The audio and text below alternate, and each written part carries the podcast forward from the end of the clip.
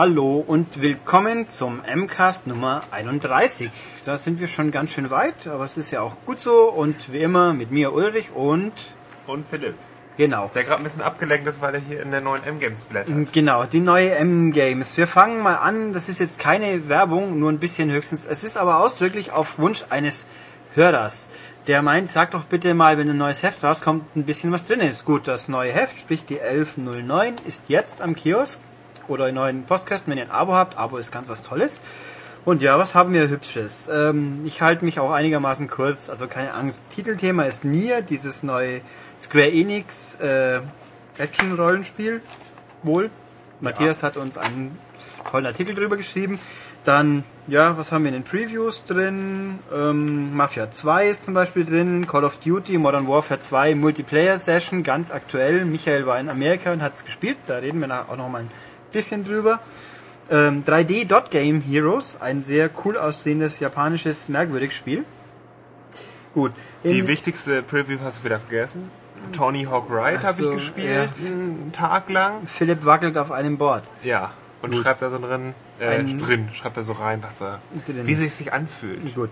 Tests haben wir spannende Sachen, unter anderem Gran Turismo PSP. Das kommt ja in Kürze und ist durchaus äh, ein Streitpunkt, sage ich jetzt mal. Äh, was haben wir noch? Ähm, Mario und Luigi Abenteuer Bowser.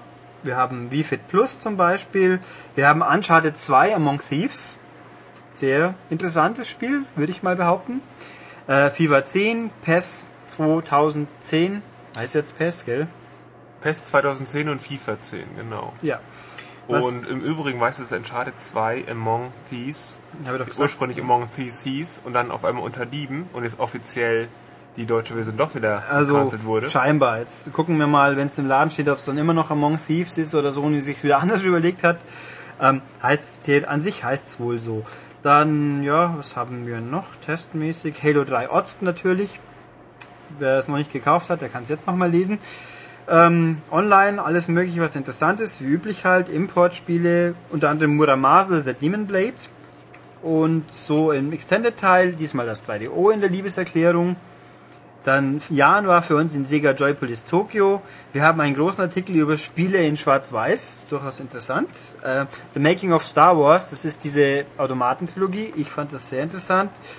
Und was nehmen wir sonst noch raus? Hm, ja, Sag doch mal, was ist denn dein Lieblingsspiel in dieser Ausgabe oder dein Lieblingsbericht? mein Lieblingsspiel oder bin ich? Ah, Professor Layton und die Schatulle der Pandora ist mein Lieblingsspiel gewesen. Da reden wir heute noch auch im Podcast ein bisschen drüber. Etwa auch dein Lieblingsbericht, weil du ihn selbst geschrieben hast? Ja, wenn ich was schreibe, ist es doch immer gut. ähm, ja, okay, so zur Heftvorschau. Anschau, Umschau, Inhaltsangabe, wie man es nimmt. Gehen wir weiter zu den Geschichten, die wir diese Woche sonst so hatten. Ähm, die erste ist ein Spiel, das angekündigt wurde. Jo. Dann Du meinst frag- mich damit, oder? Ich meine dich. Nein, du bist nicht angekündigt, du bist ja schon da. Ja. Ganz Ja, spontan ja. übrigens, ja.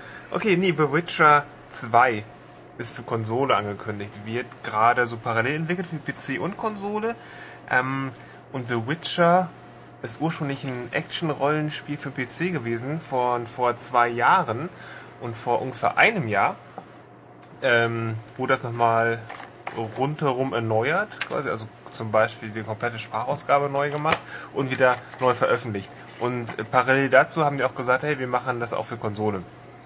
Ähm, und das hat nicht geklappt. Irgendwie hat sich der, der polnische Entwickler CD Projekt irgendwie ein bisschen verkracht im Publisher. Ist auf jeden Fall dann wieder verschwunden.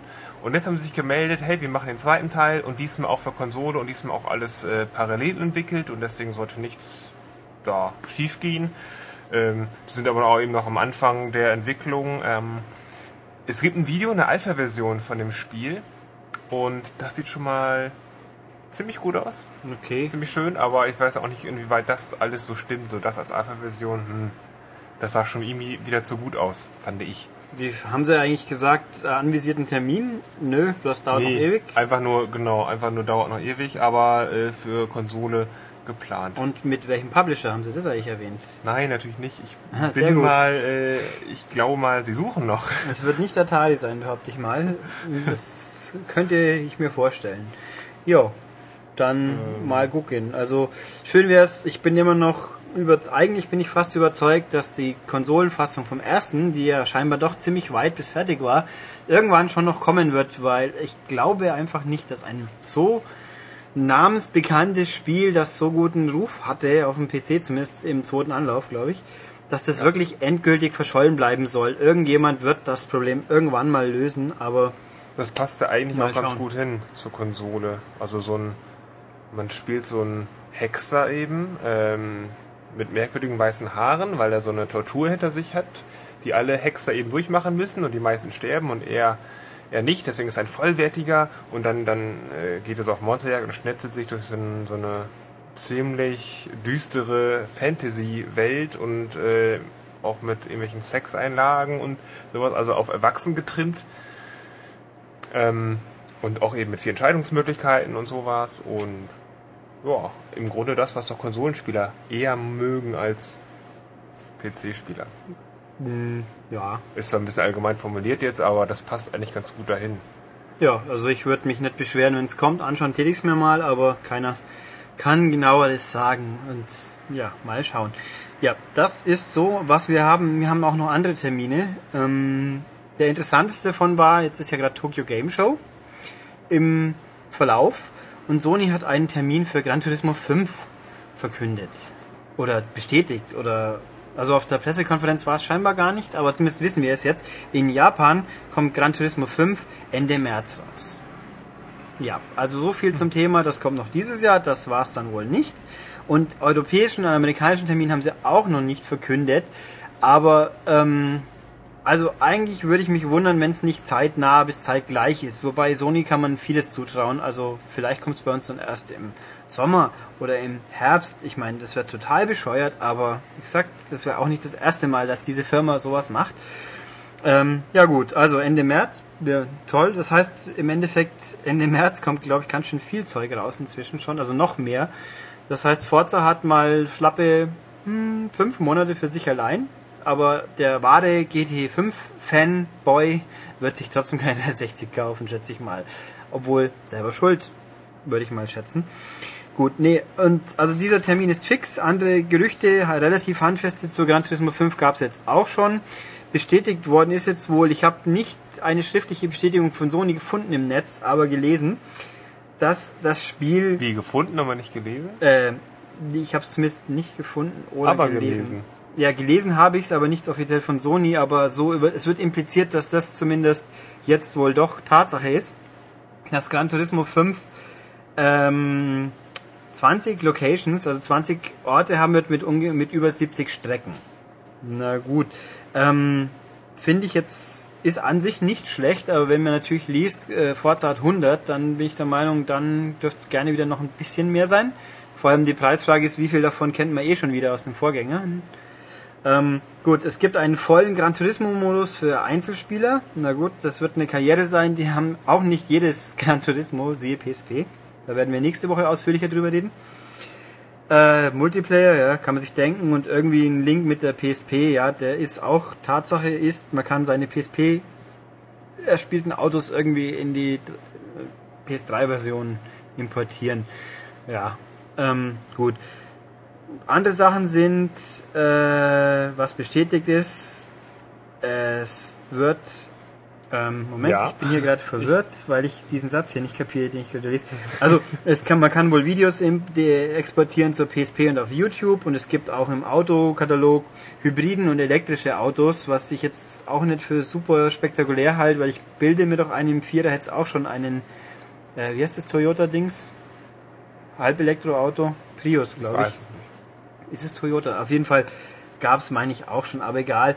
Ähm, außerdem gab es eben noch eine Behauptung von der Webseite, von der Gran Turismo Fan Webseite, dass äh, es ungefähr 1000 Autos geben wird. Ja, kann ich mir schon vorstellen. Die PSP-Fassung hat ja auch sehr viele. Aber was ich kurios finde, 170 dieser Autos sollen ein komplettes in, internes Model, Interior Modeling haben, also ein Cockpit-Ansicht. Wenn das in dieser Form stimmt, finde ich das ziemlich kurios, weil eigentlich sollte man meinen, entweder hat jedes Auto ein Cockpit oder gar keins. Gut, wenn man natürlich der Aufwand 1000 Stück zu modellieren wäre schon riesengroß, aber Vielleicht auch nur 170 verschiedene. Ja, Oder aber, 500 Toyotas haben das gleiche. ja, aber das wäre auch ein komisches, weil der Anspruch von Yamauchi ist ja immer, alles muss perfekt sein. Und dann kann ich mir nicht vorstellen, dass Auto A das Cockpit von Auto B kriegt, was weil es so ähnlich aussieht. Ähm, also ist alles ein bisschen merkwürdig und noch haben wir ja bloß äh, drei Monate, nee, sechs Monate Zeit. Bis dahin werden wir es schon irgendwann mal zu sehen kriegen, vielleicht. Oder dann es halt rauskommt. Ich meine, außerdem, außer Sony macht plötzlich äh, ein nicht Code-Free-Spiel in Japan, was ich jetzt ihnen auch zutrauen würde. Aber na gut, also das ist so. Äh, anderes Gerücht, was wir haben, ist auch schon als nicht erwiesen, äh, nicht bestätigt, nicht Quatsch, als nicht stimmend abgelehnt worden von Microsoft. Es gab mal wieder das Gerücht, dass aus diesem, aus irgendeinem Grund die Runde macht, denn Microsoft wäre interessiert daran, EA zu kaufen. Äh, Microsoft sagt, das ist Unsinn, wie diese Idee haben wir nicht. Also haken wir das als Stimmen nicht ab und äh, philosophieren trotzdem drüber. Was wäre wohl, wenn Microsoft ernsthaft EA gekauft hätte oder kaufen würde? Dann würden ganz viele Sportspielfans sich eine 360 kaufen müssen. Ja, und Rennspielfans auch. Ja, Weil, weil vermutlich die ganzen EA-Spiele dann 360 exklusiv werden. wenn dem so wäre, außer für den Und DS Microsoft würde, glaube ich, richtig viele Xboxen verkaufen. Ja, also es wäre, ähm, es wäre wirklich faszinierend, wenn das passieren würde, sagen wir mal. Weil eben FIFA käme dann nur noch für die 360, Need for Speed käme nur noch für die 360, in Amerika käme nur noch Madden für die 3, Madden nur noch für die 360. Ähm, ich glaube, selbst wer ein Sony-Fanboy ist, der müsst, äh, gibt's genug Leute, die dann einfach zuschlagen müssten, weil sie ihre Serien spielen wollen. Also wenn das jemals passieren sollte, ich glaube, dann hat die Xbox richtig, richtig viel davon. Und einige coole Rollenspiele auch. Ja gut, weil BioWare gehört ja auch zu EA. Ja, aber Und Mass Effect ist Stand heute ja auch nur 360. Ja, PC, aber, aber- ähm, Dragon Age zum Beispiel. Ja. Also die ganzen BioWare-Spiele werden auch 360 exklusiv. ja, oder was PC halt, aber das zählen wir Ja. nicht.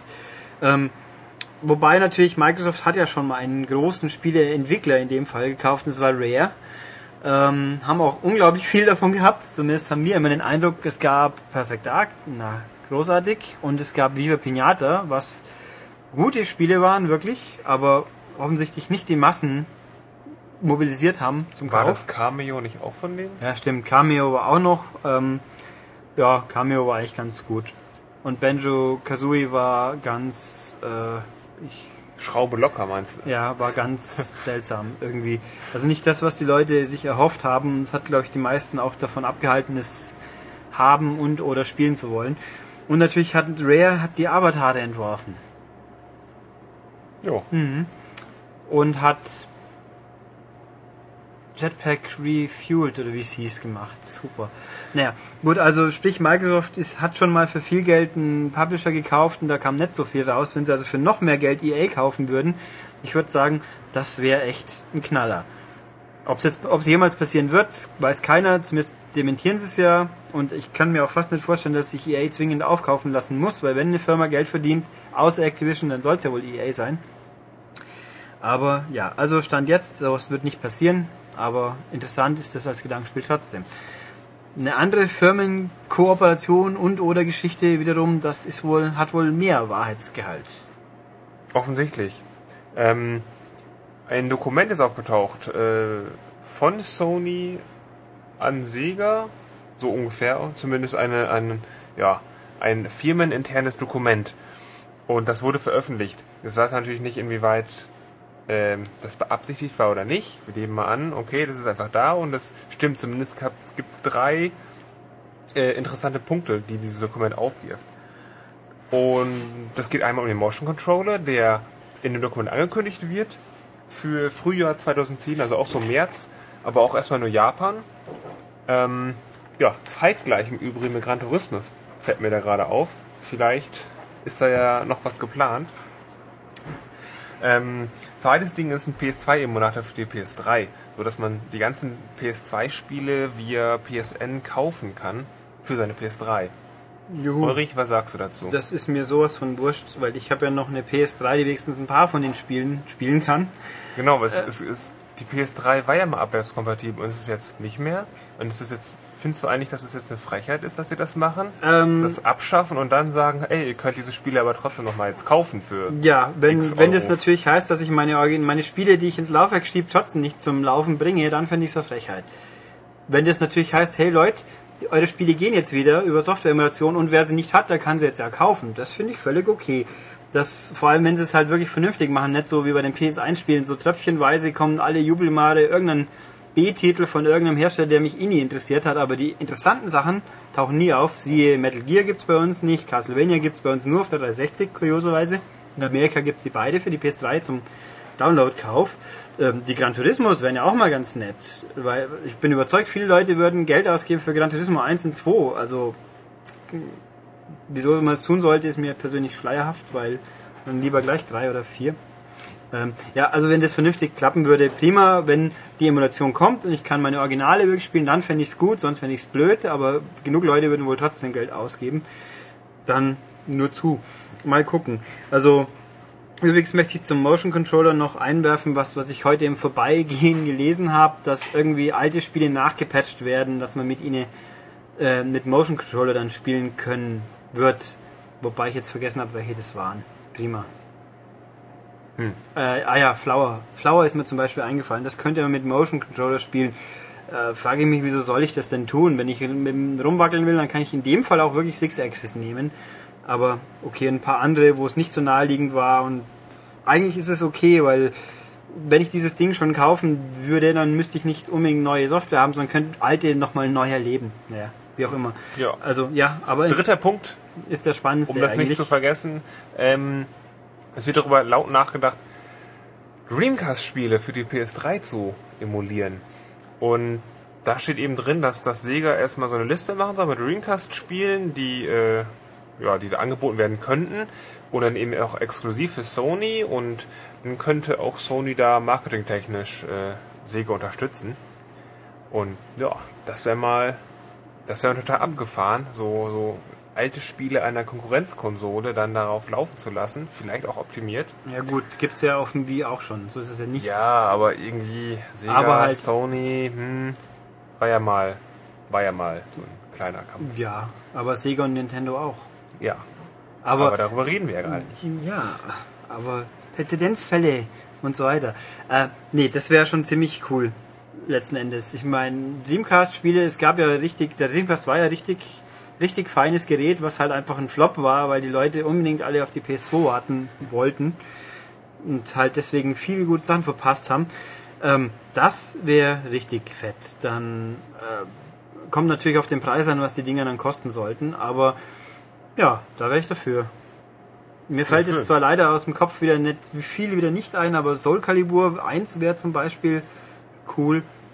Jet Set Radio Jet Set Radio hat, und Shenmue. Das hat aber auf der Xbox, wo es es ja auch mehr oder weniger gab, Ja. keine Sau interessiert. Aber gut. True True Rocket? Ja, nee. Sehr gut. ähm, ja, was Sega, ist ein Sega Rally, das flüssig mit 60 Frames läuft, wäre zum Beispiel ein ziemlich wuchtiges Ding, wenn man es optimieren würde. Das wäre sehr cool. Ähm, es ist irgendwie fast schon peinlich. Es gibt so viele gute Sega-Spiele auf dem Dreamcast und spontan wollen mir keine einfallen. Hm. Ja, wenn Matthias jetzt da wäre, der wird gar nicht mehr fertig werden. Aber Eben, also ich habe viele Dreamcast-Spiele, die gab's aber auch auf anderen Konsolen. So Tomb Raider und sowas. Ja, schon. Das war aber auch gar kein Sega-Spiel. Ach, wir reden explizit von Sega-Spielen. Ich nehme an, dass Ähm, es sich da um Sega-Spiele drehen könnte. würde. Space Channel 5 fände ich lustig, aber es wird auch im zweiten, An im dritten Anlauf keiner kaufen. Ähm, na gut, also jedenfalls, wenn dem so wirklich wahr würde, wäre cool. Würden wir nehmen. Hätten wir nichts dagegen. Ja. Ja. Was wir auch nehmen würden, wären äh, Spiele umsonst. Ja, Sony hat offensichtlich, behaupte ich jetzt mal, gemerkt, dass man die PSP Go noch ein bisschen mehr anschieben sollte.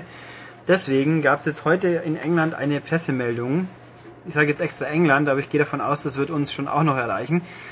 Wer eine PSP Go kauft und eine alte PSP hat, das ist allerdings wichtig, man braucht eine alte PSP dafür und mindestens ein Spiel auf UMD. Wer das hat und auflisten möchte, kann von Sega, ähm, Sega, von Sony drei Spiele geschenkt bekommen. Für die PSP Go dann, oder? Ja, für die, ja, die kann man auf der PSP ja auch benutzen. Aber kriegt drei Spiele geschenkt.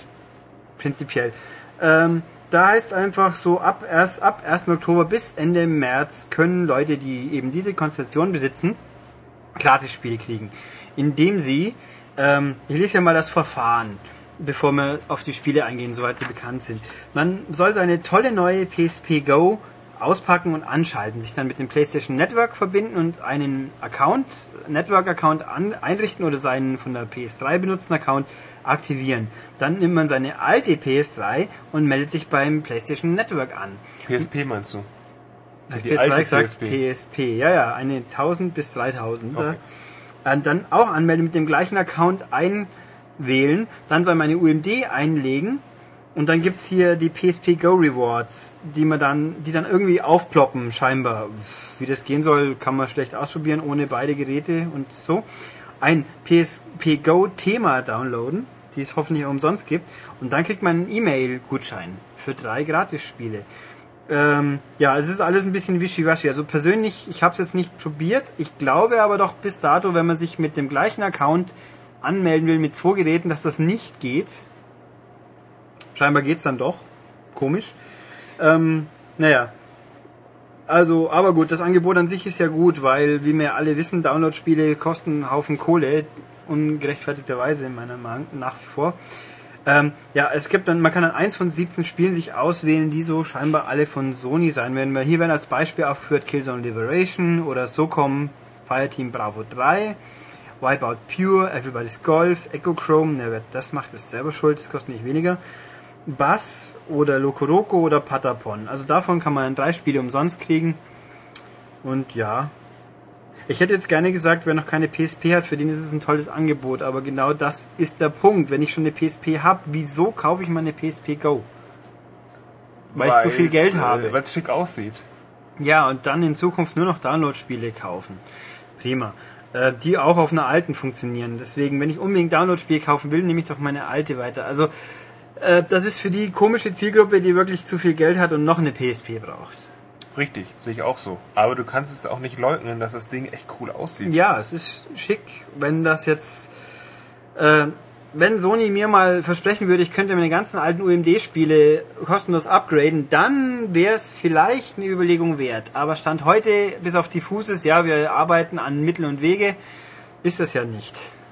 Ja, das sollten wir mal machen, weil das war, glaube ich, zum Teil auch Erfolgsrezept vom, vom iPod äh, von dem Großen damals, vor ein paar Jahren, dass die ganzen Leute ihre CD-Sammlung aufgegeben haben, weil die alle ihre Songs importiert haben. Mhm. Und ein Gerät, wo, wo meine 50 Spiele drauf sind, das ist verlockend. Das, ja. würde, ich, das würde, sich, würde sich viele Leute überlegen. Dann würde ich dir viel Glück wünschen, weil mit 14 respektive 16 Gigabyte, da kriegst du, wenn es gut geht, wenn es gute Spiele sind, 10 drauf durch neue Komprimierungsverfahren im nächsten Jahr äh, schafft die PSP Go das. Also ich kann schon mal sagen, was ich probiert habe, unser Testmuster für die PSP-Spiele dieser Ausgabe haben wir als Downloads bekommen. Und äh, Motorstorm hat mal so 600 Megabyte zugemacht und Gran Turismo war 1 Gigabyte von verfügbaren real 16, 14 Mega Gigabyte auf einer PSP Go, dann kann man schon mal sagen, ja, das sind über 10% schon mal weg für zwei Spiele. Es gibt natürlich auch Spiele, die sind wesentlich kleiner, aber trotzdem. Und natürlich kann man eine Micro SD-Karte reinstecken. Äh, nee, nicht Micro. Wie heißen die Dinger gleich wieder? Ich hab's vergessen. Also eine SD-Karte geht eben nicht, sondern dieses Sony Memory Stick Pro Duo Mikroformat, wo ich jetzt nicht da hatte. Keine Ahnung, wie groß die heutzutage sind und was die genau kosten, aber sicher mehr wie die alten. Naja, gut. Also dieses Angebot ist okay, aber ich glaube, die Zielgruppe ist ein bisschen eingeschränkt dafür. Hätten sie lieber das GT umsonst kriegen Angebot verlängert, statt nur 10 Tage zu machen. Aber schön. Ja, damit sind wir mit den News noch nicht fertig, aber für die nächste Geschichte brauchen wir noch den Experten, nämlich Michael in dem Fall. Den werden wir uns jetzt erstmal schnell holen. Weil ich ja der Shooter-Profi bin und weil es ganz absurde, haarsträubende Neuigkeiten rund um das Thema Wolfenstein gibt. Das ist ja äh, in Deutschland grundsätzlich immer ein spannendes Thema wegen ähm, verfassungsfeindlichen Kennzeichen und so weiter und so fort. Und das scheint auch Auslöser für ein ähm, nicht unerhebliches Problem zu sein. De facto hat nämlich Activision jetzt ähm, sämtliche deutschen Versionen von Wolfenstein zurückgezogen, aus dem Handel entfernen lassen, ähm, ein Verkaufsstopp quasi. Ähm, eine offizielle Stellungnahme gibt es noch nicht, warum das Ganze so ist. Aber wie äh, zuverlässige Quellen äh, mir geflüstert haben, hat sich da ein einziges von 100.000 Hakenkreuzen auch in die deutsche Version eingeschlichen. Also da hat anscheinend derjenige, der die deutsche Version gemacht hat, äh, ordentlich gepennt. Und das äh, geht natürlich nicht, das ist rechtlich äh, problematisch. Ähm, ich bin mir ziemlich sicher, dass es damit zu tun hat, ähm, was natürlich ähm, ja nicht zu unterschätzende Konsequenzen nach sich zieht. Jetzt fängt das Weihnachtsgeschäft an und ähm, dieses Spiel verschwindet jetzt zumindest mal für ähm, ein paar Wochen aus dem Laden. Ich weiß nicht, ob dann eine neue überarbeitete Version kommt, aber das ist natürlich schon fatal. Das dürfte Activision schon ein paar Millionen kosten. Ein paar Millionen. Ja, denke ich doch. In Deutschland, von Naja. diesem Spiel, wo wirklich in Deutschland noch von Leuten gekauft wird. Ja, das ist äh, natürlich so so ein heikles Thema. Klar, wer kauft sich die deutsche Version? Ähm, kauft man sie nicht, macht man, macht man sich natürlich strafbar. Ähm, es ist aber in- Falsch, wenn man die nicht deutsche kauft, macht Wenn man sich, strafbar. äh, natürlich, wenn man die nicht deutsche Version äh, sich als Deutscher kauft, macht man sich strafbar, eben wegen besagten ähm, Hakenkreuzen, äh, Siegesrunen und was die Nazis halt so alles hatten. Nazis gibt's ja in der deutschen Version sowieso nicht. Ähm, und ich glaube schon, dass das ein beträchtlicher finanzieller Verlust ist, weil wie viel wie viele Spiele werden die in den Laden gestellt haben? Schon einige. Das muss Ja. man jetzt alles koordinieren, zurückholen, überarbeiten, neu pressen lassen, neu verpacken und so weiter und so fort. Ähm, da dürfte id Software ähm, als Lizenzinhaber auch nicht so ganz glücklich sein. Mal sehen, ob von Activision in Zukunft nochmal ein Wolfenstein äh, kommen wird. Ich würde sagen natürlich nein, weil Itsoft inzwischen zu Zenimax gehört. Das ist natürlich auch ein Punkt. Und äh, nachdem die IP eben ihre eigene ist, dann werden sie es wohl mitnehmen, wenn wirklich nochmal ein Teil kommt. Ich würde persönlich würde sagen, Activision wäre halbwegs gut beraten, jetzt einfach einen Schlussstrich zu ziehen, sagen Pech, dumm gelaufen. Also Kind ist schon in den Brunnen gefallen, jetzt lassen wir es auch drin. Das klingt irgendwie blöd, glaube ich. Das war jetzt ein schlechter Vergleich. Äh, Also ich, ich würde jetzt nicht hingehen und sagen, wir basteln dieses Hakenkreuz raus und packen den ganzen Kram wieder in die Läden, weil das kann man nicht mehr retten. Und die Produktionskosten von einem Spiel oder ein vi- vier, fünf, drei, weiß der Teufel, Monate später kommt, das lohnt sich nicht. Ich würde sagen, ja, das dumm, dumm gelaufen. Ja, das ist äh, wohl richtig. Spannend finde ich natürlich auch die Frage, was ist, wenn jetzt irgendjemand, der es nicht weiß, eine deutsche Version gekauft hat, ein paar wird es ja wohl geben, die sowas haben, Ja klar. und die dann irgendwie weiterverkaufen will. Ähm, das, ja, es kommt auf äh, das Umfeld drauf an. Also über äh, Ebay und dergleichen kann man es ja, glaube ich, eh nicht, weil es ein ab 18 Spiel ist. Ja, aber ab 18 Spiel kann man ja trotzdem verkaufen. Wenn jetzt jemand auf den Flohmarkt geht oder lass es bei irgendeinem Ja. 18er Auktionshaus sein.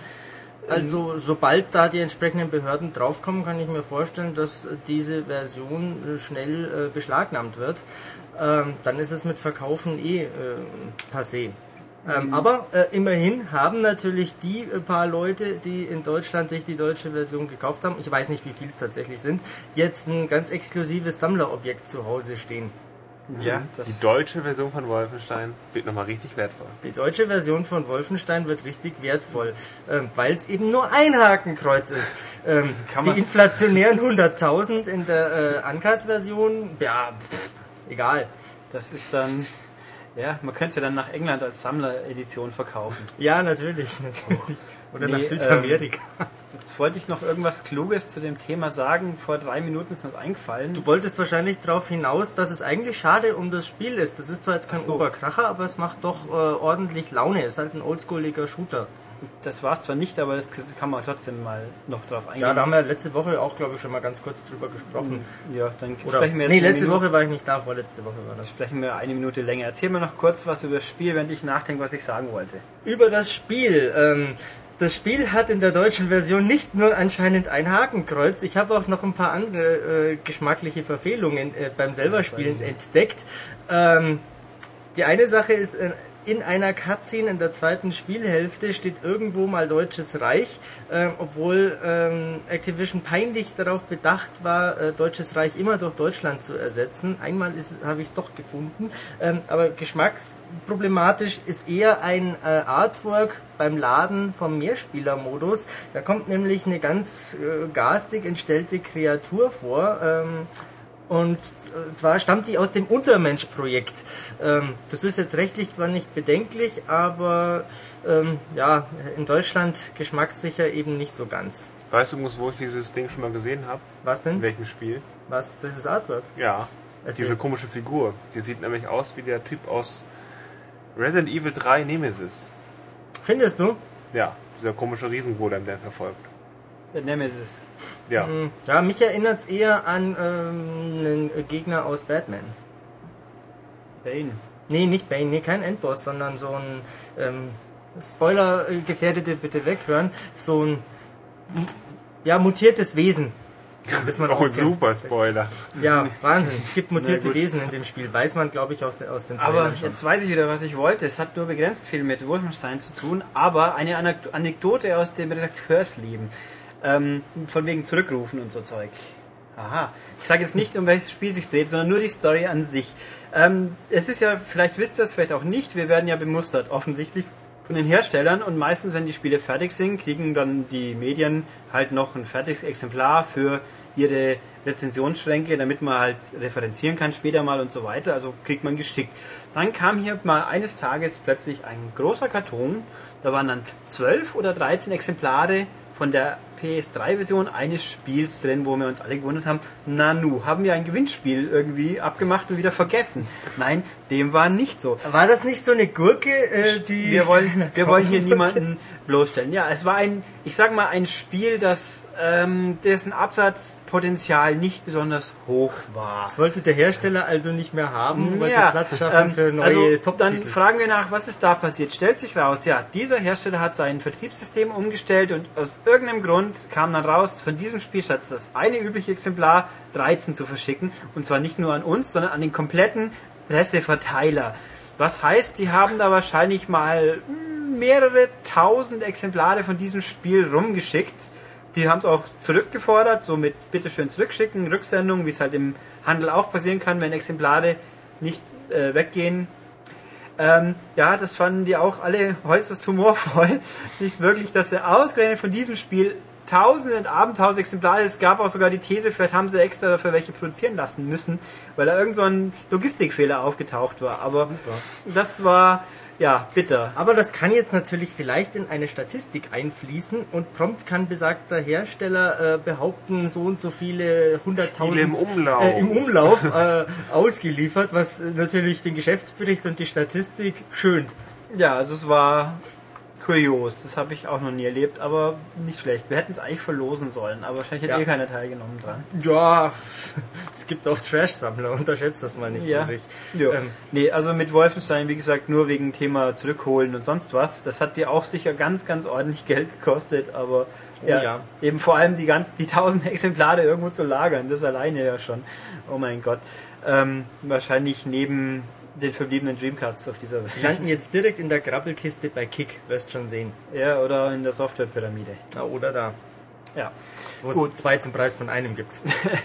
Buy one, get one free. Genau. Ja, gut, damit, ja, News. Dann haben wir so quasi die News, aber wie am Anfang mal erwähnt, Michael war ja unterwegs. Ja, pass auf, ich habe die perfekte Überleitung, weil du ja gerade von Kuriositäten gesprochen hast. Auch ich habe natürlich äh, letzte Woche einige Kuriositäten erlebt, weil ich mich mal wieder dem äh, ultimativen Kulturschock ausgesetzt habe. Ich war nämlich in Los Angeles in den USA und da hatte ich schon auf der E3 immer so meine Schwierigkeiten mit der Mentalität der Leute. Ähm, man weiß es vielleicht, die sagen ja nicht, oh, hello, sondern how are you? Äh, übersetzt, wie geht's dir? Aber das wollen die gar nicht wissen. Ähm, und da bin ich letztes Jahr, als ich mit dir auf der E3 war, so auf die Schnauze gefallen, weil ich es halt den Leuten immer äh, unter die Nase gerieben habe, wie es mir gerade geht. Dieses Jahr habe ich mich da klüger angestellt. Ähm, Du wolltest darauf hinaus, warum ich dort war. Ich war ähm, bei einer äh, Veranstaltung von Infinity Ward, die ja Call of Duty 4 gemacht haben und jetzt fast fertig sind mit Call of Duty Modern Warfare 2. Und äh, wer Ego-Shooter spielt, äh, Ego-Shooter spielt, weiß es. Ähm, Modern Warfare ist so ziemlich die Speerspitze dessen, was im Bereich Online-Multiplayer-Modus äh, passiert, äh, möglich ist. Also das Ding ist äh, sensationell gut. Ja, Philipp, du grinst, weil, glaube ich, die Grammatik in dem Satz nicht ganz richtig Nee, nee, war. ich warte immer noch auf diesen Twist, Der Twist, der, dass du dich klüger angestellt hast. ähm, In diesem.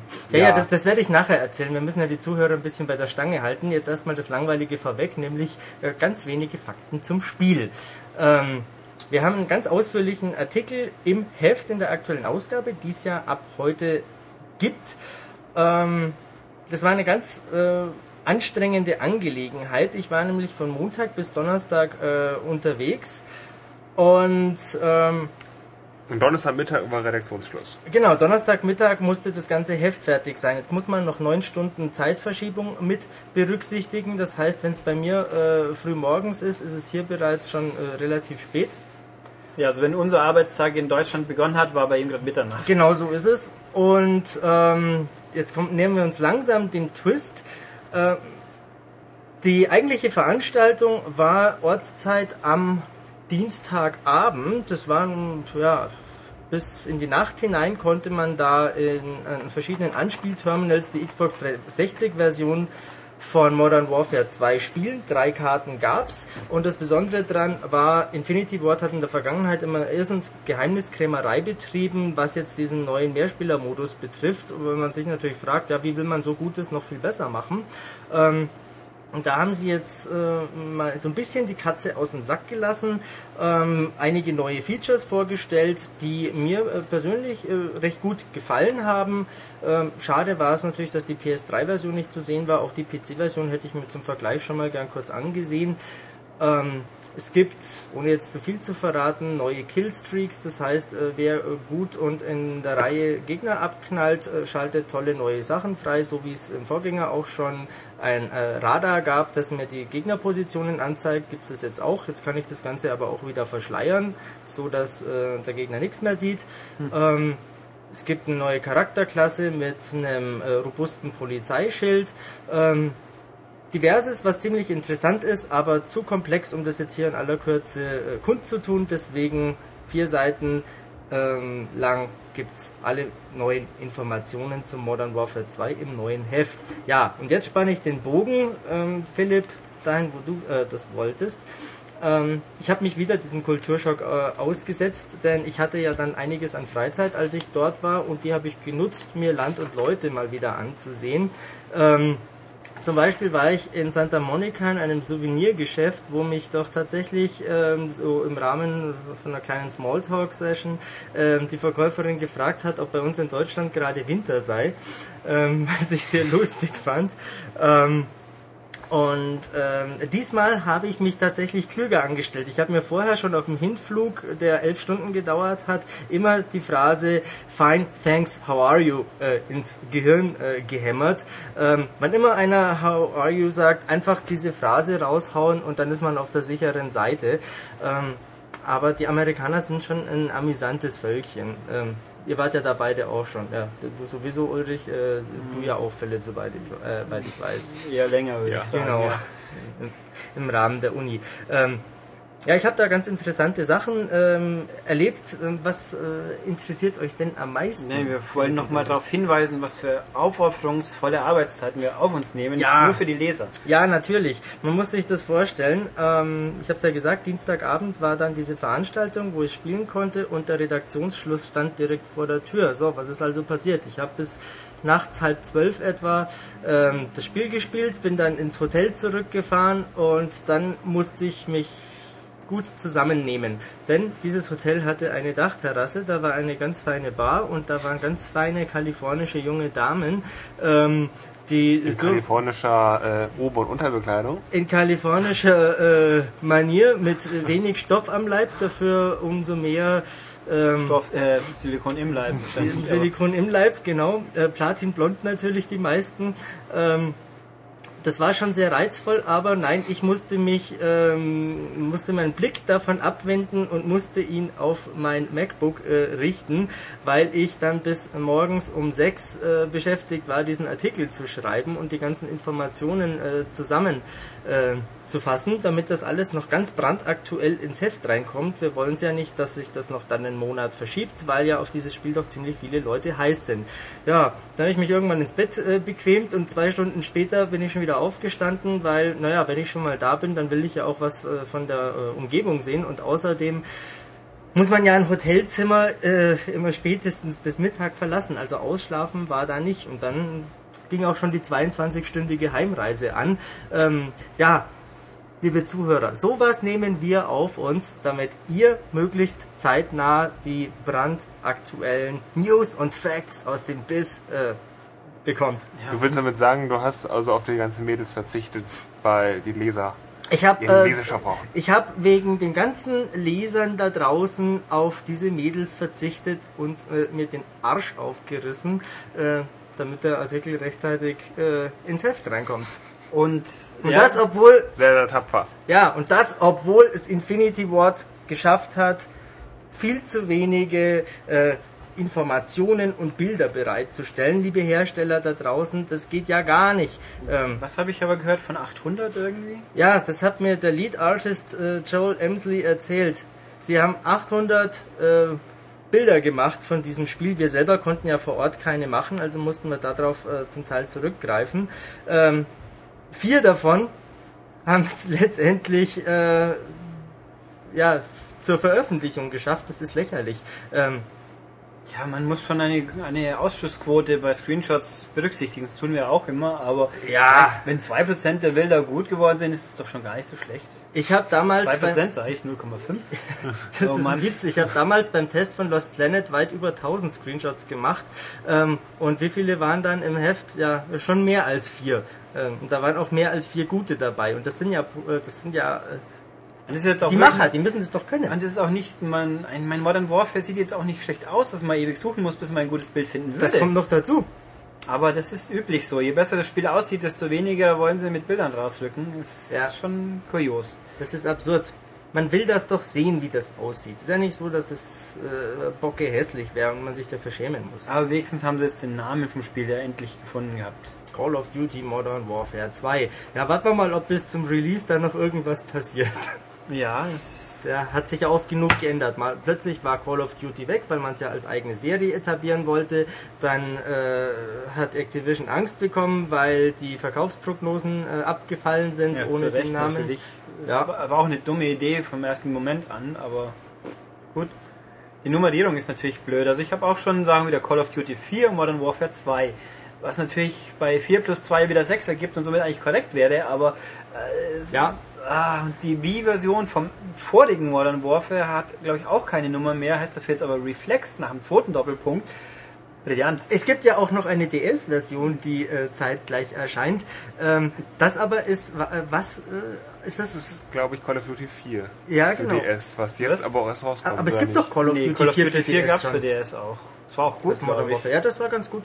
Also alles ein bisschen konfus und ich meine, bei Guitar Hero haben sie auch kapiert, dass eine einfache Nummer reichen kann, aber na gut.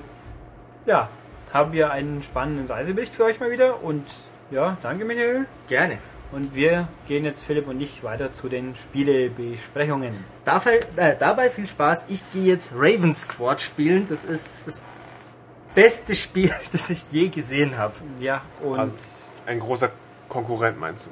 Das- Zu äh, Modern also- Warfare 2. Raven Squad ähm, für Xbox 360 ist der größte Konkurrent von äh, Modern Warfare 2 im diesjährigen Weihnachtsgeschäft. Ähm, das Spiel ist so unglaublich gut. Ich kaufe mir, glaube ich, gleich zwei davon. Und zwei Xbox noch dazu. Und zwei Xboxen. und wer das glaubt, der darf uns hier noch einen Kühlschrank schenken. Genau. Haben wir auch zwei davon. Super. Ich bin weg. Tschüss. So, wie erwähnt, nach der lustigen Chaos-Runde gehen wir jetzt zu den Spielen weiter und da räumen wir erstmal die Download-Spiele von der letzten Woche ab. Nicht alle, aber eine Handvoll. Und zwar, WiiWare gab's Magnetius heißt das Ding, kostet 5 Euro. Es ist ein Magnetspiel. ja, Knobel, Geschicklichkeit, Lars Steinchen runter, Fallspiel. Ähm, Im Endeffekt, man hat einen Bildschirm, da ist unten ein Laufband, wo man links und rechts scrollen kann. Von oben fallen aus einer Röhre oder Öffnung Steine raus, meistens zwei Steine, glaube ich, zwei Elemente. Entweder ein Magnet links, eins rechts oder ein Metallblock, der halt Strom leitet. Der Punkt ist, wenn sie unten landen, dann löst das Magnet Strömungen, nenne ich es mal aus. Sieht aus wie Strom, aber es ist ja ein Magnet. Egal. Magnetwellen vielleicht? Wellen, irgendwas. Also es läuft durch diesen Stein durch und abbauen kann man die nur, indem man ein Magnet links und ein Magnet rechts verbindet, entweder direkt oder indem man diese Leiterblöcke dazwischen legt. Ja, und dann wird es abgebaut, man kriegt Punkte und weiter geht's. Ähm, es ist vom Konzept her eigentlich ganz nett. ja, Nett heißt schon mal nicht nee, gut. Nee, doch, positiv, nett, aber Harmlos. harmlos. Ja, es ist, spielt sich ganz okay, aber mir geht irgendwie ein bisschen die weitere Motivation ab, das länger wie fünf Minuten zu spielen, muss ich sagen, weil es gibt einen Arcade-Modus, den man halt spielt, dann gibt es zwei Modi, wo man entweder eine begrenzte Zeit oder begrenzte Steinzahl hat, oder man kann auch bis zu viert gleichzeitig spielen, das ist ganz nett. Ja, habe ich schon wieder nett gesagt, aber mehr fällt mir halt auch nicht dazu ein. Ich habe mir überlegt, wieso finde ich das jetzt nicht ausreichend, weil bei Tetris macht man die ganze Zeit auch immer nur das Gleiche. Tetris ist original. Ja, aber trotzdem, wenn man heute ein neues Tetris kriegt, spielt man es wahrscheinlich trotzdem noch länger wie fünf Minuten. Ähm, also das Ding ist nicht überkompliziert, es ist farblich ein bisschen eintönig. Gut, man hätte vielleicht mit wechselnden Hintergründen wäre eine Motivation gewesen, hat man aber auch nicht wirklich. Ähm, wie gesagt, kostet 5 Euro. Es ist sicher kein schlechtes WiiWare-Spiel. Wenn man Freunde hat, die auch gern Knobel, Geschicklichkeitspuzzle-Dinger spielen, glaube ich, hat man mehr davon. Ansonsten, ja, Mai. Also, ich würde mich jetzt nicht zwingend ärgern, dass ich 5 Euro ausgegeben habe, aber äh, wenn ich es nicht getan hätte, wür- würde mir auch nichts fehlen. Ja, großartig, Jo. Ähm, ja, aber es gibt auch noch andere Download-Spiele für andere Konsolen, die sind ein ganzes Stück größer, nämlich eins, was uns jetzt Philipp kurz näher bringen wird. Ja, und es handelt sich dabei um Command Conquer Alarmstufe Rot 3 Commanders Challenges. Ja, Langer Titel. Äh, für, für 360 und PS3 kostet 10 Euro. richtig. Und ist fett groß. Also auf der 360, glaube ich, 2,1 Gigabyte und auf der PS3 2,5. Also wer Plattenplatzprobleme hat, der wird damit seine Freude haben. Aber egal. Ja, okay. Ähm, das ist der im Grunde das ist das der der der Challenge Mode aus äh, Command Conquer Alarmstufe Rot 3 der Aufstand heißt das, glaube ich. Genau für den PC. Das war ein, äh, ein Download exklusives Ding für den PC. Äh, es gab damals 13 neue Missionen, glaube ich, und diesen Challenge Mode. Und die Konsolenbesitzer bekommen nur diesen Challenge Mode. Das sind 50 Einzelmissionen, die man nacheinander spielt und dann jeweils also nacheinander freischaltet. Ähm, und das ist vom Spielgefühl, Prinzip, wie auch immer, genau das gleiche wie Alarmstufe Rot 3 auch. Also ein Echtzeitstrategiespiel. Man kann ähm, vor jeder Mission anwählen, welcher der drei Fraktionen man angehören möchte. Also die, die Alliierten, die Sowjets und das äh, Reich der aufgehenden Sonne. Und dann spielt man so seine Mission durch. So im Schnitt 30 bis 60 Minuten dauert das. Und ja, im Grunde muss man den Feind immer nur töten. Das ist so ein bisschen abgefahren, weil diese Command Conquer, dieser Ableger ist so ein bisschen äh, freakiger von den Einheiten, so mit irgendwelchen Polarbären und Schulmädchen, Schwarm äh, muss angegriffen werden, Meteoriten fallen irgendwie auf, den, auf die Karte, man muss dem ausweichen. Ist ein bisschen verrückt alles. Und ja, dann spielt man so seine Einzelmissionen. Die haben irgendwie, das ist kein wirklicher Zusammenhang. Es gibt trotzdem noch so die Echtzeit Zwischensequenzen, also mit echten Schauspielern. Und mit berühmten Leuten. Zähl mal auf ein paar. Also ich weiß, ich glaube acht, ich glaube acht oder neun Generäle sind es insgesamt in der 50 Missionen verteilt, die man ähm, besiegen muss. Unter anderem Ric Flair, der Jawohl. Wrestler. Der Nature Boy. Der wurde, das war jetzt ein schlechter der wurde aber engagiert. Ich glaube auch Holly Valance ist dabei.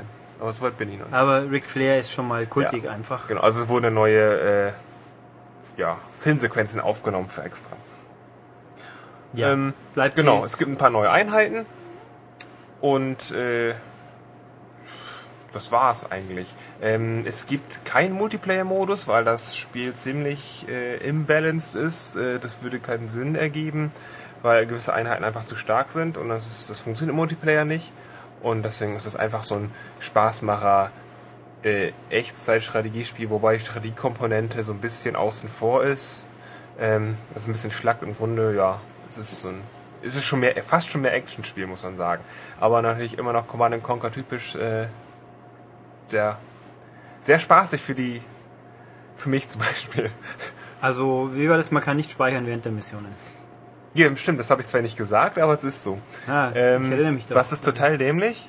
Man kann während der Mission, die eben auch gut und gerne, das kann mal über eine Stunde dauern, kann man währenddessen nicht speichern. Ich weiß auch nicht, warum das nicht funktioniert. Also in Alarmschiff Rot 3, in einem Hauptspiel, kann man es machen, jederzeit. Und es ist auch sinnig. Wenn man so einen Großangriff vorbereitet und der nicht klappt, dann hat man ein Problem. Und also dann kann man einfach nicht von vorne anfangen. Das ist hier eben nicht möglich. Und warum, weiß niemand. Also Und- es war in der PC-Version schon so und wurde auch kritisiert und das haben die für die Konsolenversion nicht geändert. Und für Menschen wie mich, die Command Conquer eigentlich noch nie wirklich gespielt haben, ist das ein Spiel, mit dem man in das Universum vernünftig einsteigen könnte? Ich behaupte nein. Okay. Du bekommst zwar ein ausführliches Tutorial von der Steuerung her, aber du weißt eigentlich gar nicht, wer diese Fraktionen sind, ähm, weil also zum Beispiel die Anführer der Fraktion da auch wieder mit, mit dabei sind und irgendwie dann in die Mission auftauchen und rumsprechen.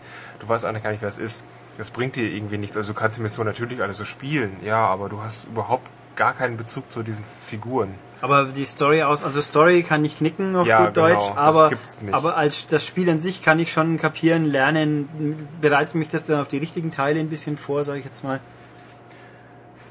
Ähm, die richtigen Teile? Was sind die richtigen Teile? Ja, die, die Hauptspiele, also Alarmstufe Rot 3. Wenn ich jetzt hier die Commandos Challenge gespielt habe, bin ich dann gewappnet, um mich in die große Kampagne des großen Spiels zu stürzen und nicht auszuschauen wie ein Depp. so Ich würde es genau umgekehrt machen, denn Oh. einsteigerfreundlicher ist das Hauptspiel auf jeden Okay, Fall. also Allein schon durch die nein. Speicherfunktion. Na gut.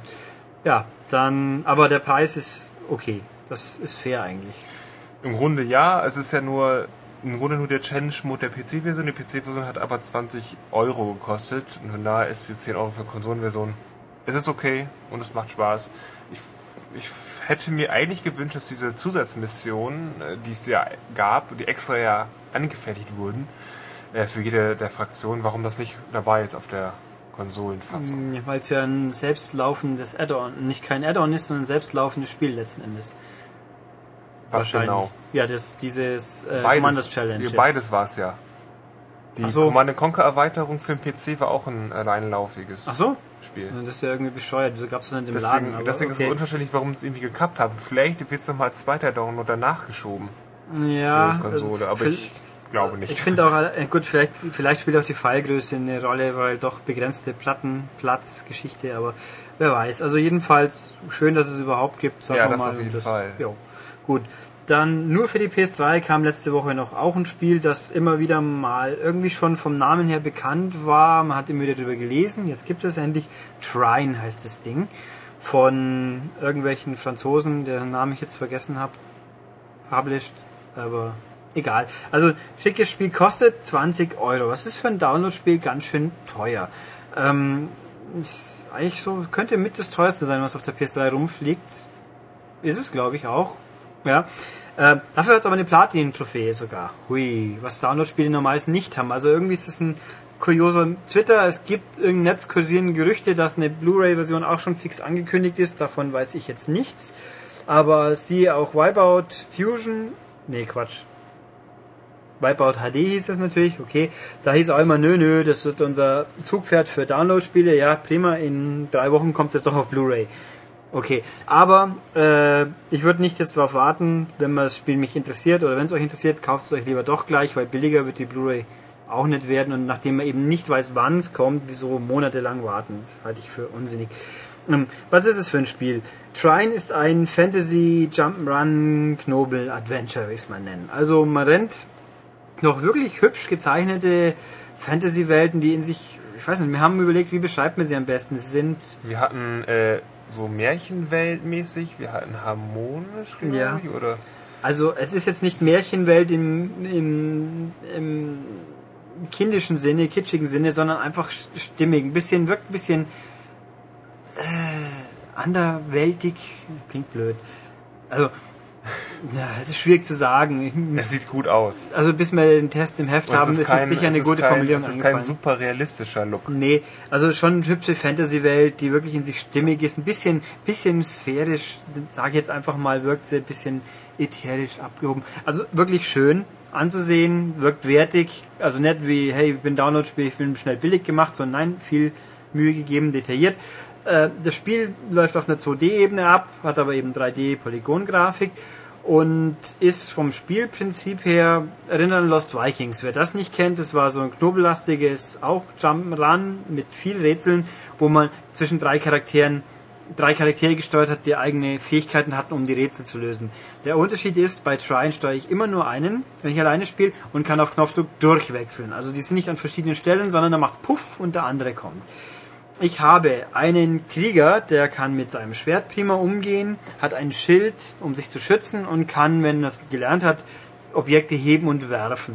Ich habe eine ähm, Diebin, die kann mit Pfeil und Bogen hantieren und sie hat einen Haken, einen Greifhaken an einem Seil, den sie nach oben werfen kann und dann um über Abgründe zu schwingen zum Beispiel. Und ich habe einen Magier, der kann mit seinen Fähigkeiten Gegenstände verschieben, schweben lassen und verschieben und er kann auch Gegenstände aus Luft beschwören. Er kann dann zum Beispiel eine Kiste herzaubern, indem man Symbole auf dem Bildschirm malt oder auch eine Planke und damit quasi eine Brücke bilden. Und das ist die Basis des Spiels damit muss man halt immer in den, ich weiß nicht wie viele Levels waren, ein Dutzend mindestens. Letzten Endes ist das Hauptziel einfach rauszukommen ähm, und dann sich den Weg zu bahnen, indem man halt über Abgründe schwingt und mit dieser Planke Sachen herstellt oder halt Kisten sammelt, um dann nach oben klettern zu können. Äh, und dann schickt man den äh, Krieger vor, um erstmal die angreifenden Skelette abzuwehren. Aha, es gibt also Kämpfe.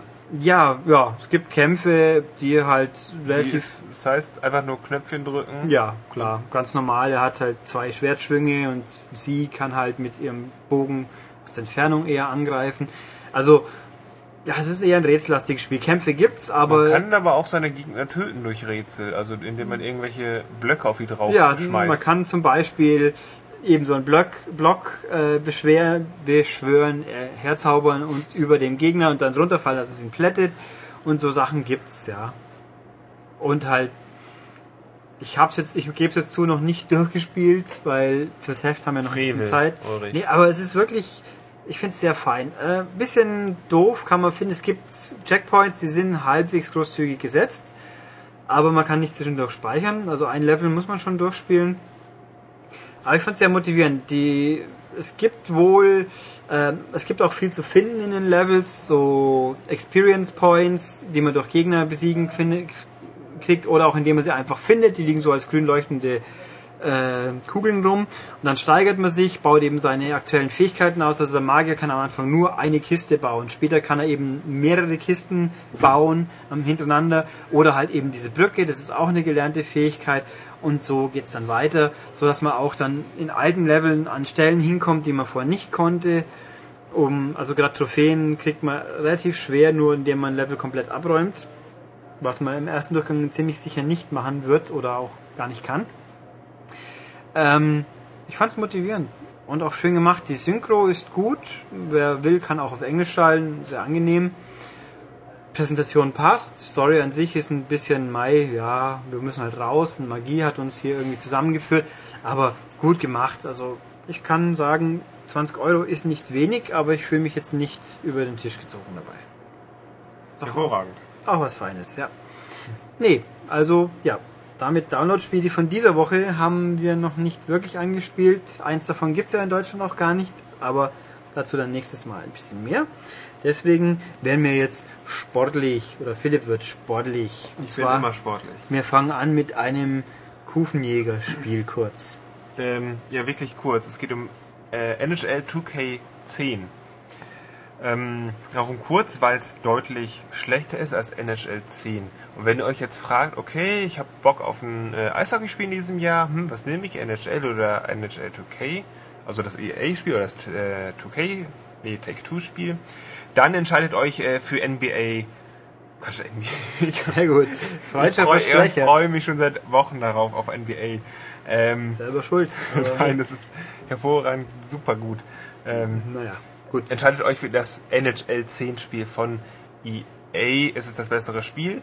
Ähm, seit zwei bis drei Jahren stagniert einfach die 2K-Serie. Mm, Das kann man an vielen Dingen festmachen. Es ist, äh, es sieht deutlich schlechter aus. Ähm, es hat diese herkömmliche Steuerung, was immer noch okay ist und es macht Spaß immer zu spielen, aber es gibt nicht diese tolle Tricksteuerung von, von den EA-Teilen. Ähm, es gibt weniger Spielmodi, es gibt also keinen, es gibt zum Beispiel keinen Be a Pro Modus, es gibt ähm, aus, also es gibt den Stanley Cup, also die NHL-Saison und die Nationalmannschaften, aber eben zum Beispiel keine DEL oder keine sonstigen anderen Ligen wie in den A-Teilen. Mm, Es ist deutlich einfacher. Das macht es zugänglicher, aber die Profis ähm, kommen schnell an ihre Grenzen und haben von NHL 10 wesentlich mehr. Einfaches heißt, äh, der Goalie lässt wesentlich mehr Tore rein. Es gibt lange Passstaffetten. Der, äh, die KI ist nicht schlau genug, das irgendwie zu verhindern. Und ja, man, man trifft einfach mehr, man macht mehr Tore. Hm. Ja, das sind so ganz kurz die Fakten, die ich dazu sagen kann.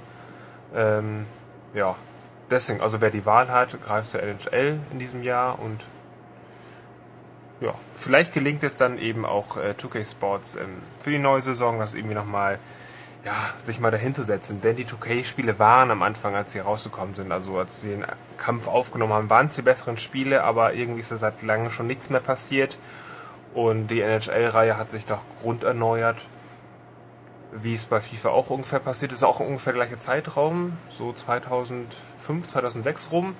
Und jetzt ist das konkurrenzlos gute Spiel. Ja. Okay. Ja, so viel wer, dazu. wer unbedingt meint, er müsste Eishockey spielen, der weiß es jetzt. Ich würde sagen, der kauft 3 Ansonsten- 3 NHL Arcade. Aber Oder so. Oder ansonsten erwartet er eben auf NBA Live oder NBA 2K10. Das, äh, die Das- NBA 2K-Reihe ist nämlich deutlich besser als die NHL 2K. ja, wissen. Ach so, war so. Das ist, war so, also es war zumindest im letzten Jahr auch so.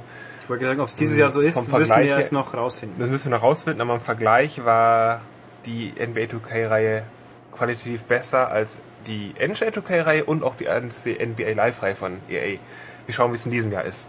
Ja, was werden wir erklären, sobald wir mal alle äh, Beteiligten an diesem Findungsprozess in einer Konsole haben. Eben. Ich kenne bisher nämlich Quatsch. nur NBA Ja. Live 10 als äh, Preview-Fassung und ich hatte sehr viel Spaß damit. Na gut, Mehr als im letzten Jahr. kann man ihm nicht helfen. Okay, ähm, ja, gut. Ein Sportspiel weg, nächstes Sportspiel. Jo, Stoked. Ein, äh, eine Snowboard-Simulation von, vom Entwickler Borgfisch aus Österreich. Das Spiel gibt es bereits seit Februar dieses Jahres, ähm, wurde aber kurioserweise nur in Nordamerika veröffentlicht und äh, Ach. nicht in Europa. Was, das gab's schon. Stoked gab's schon. Für Das ist- 360 in ja, Amerika. Seit, Echt? seit Monaten schon. Haben die nicht gesagt, das kommt erst noch raus? Nee, das ist schon seit Februar äh, im Handel. Also es war ein Entwickler da und hat uns in seinem fröhlichen Schmäh Sachen erzählt.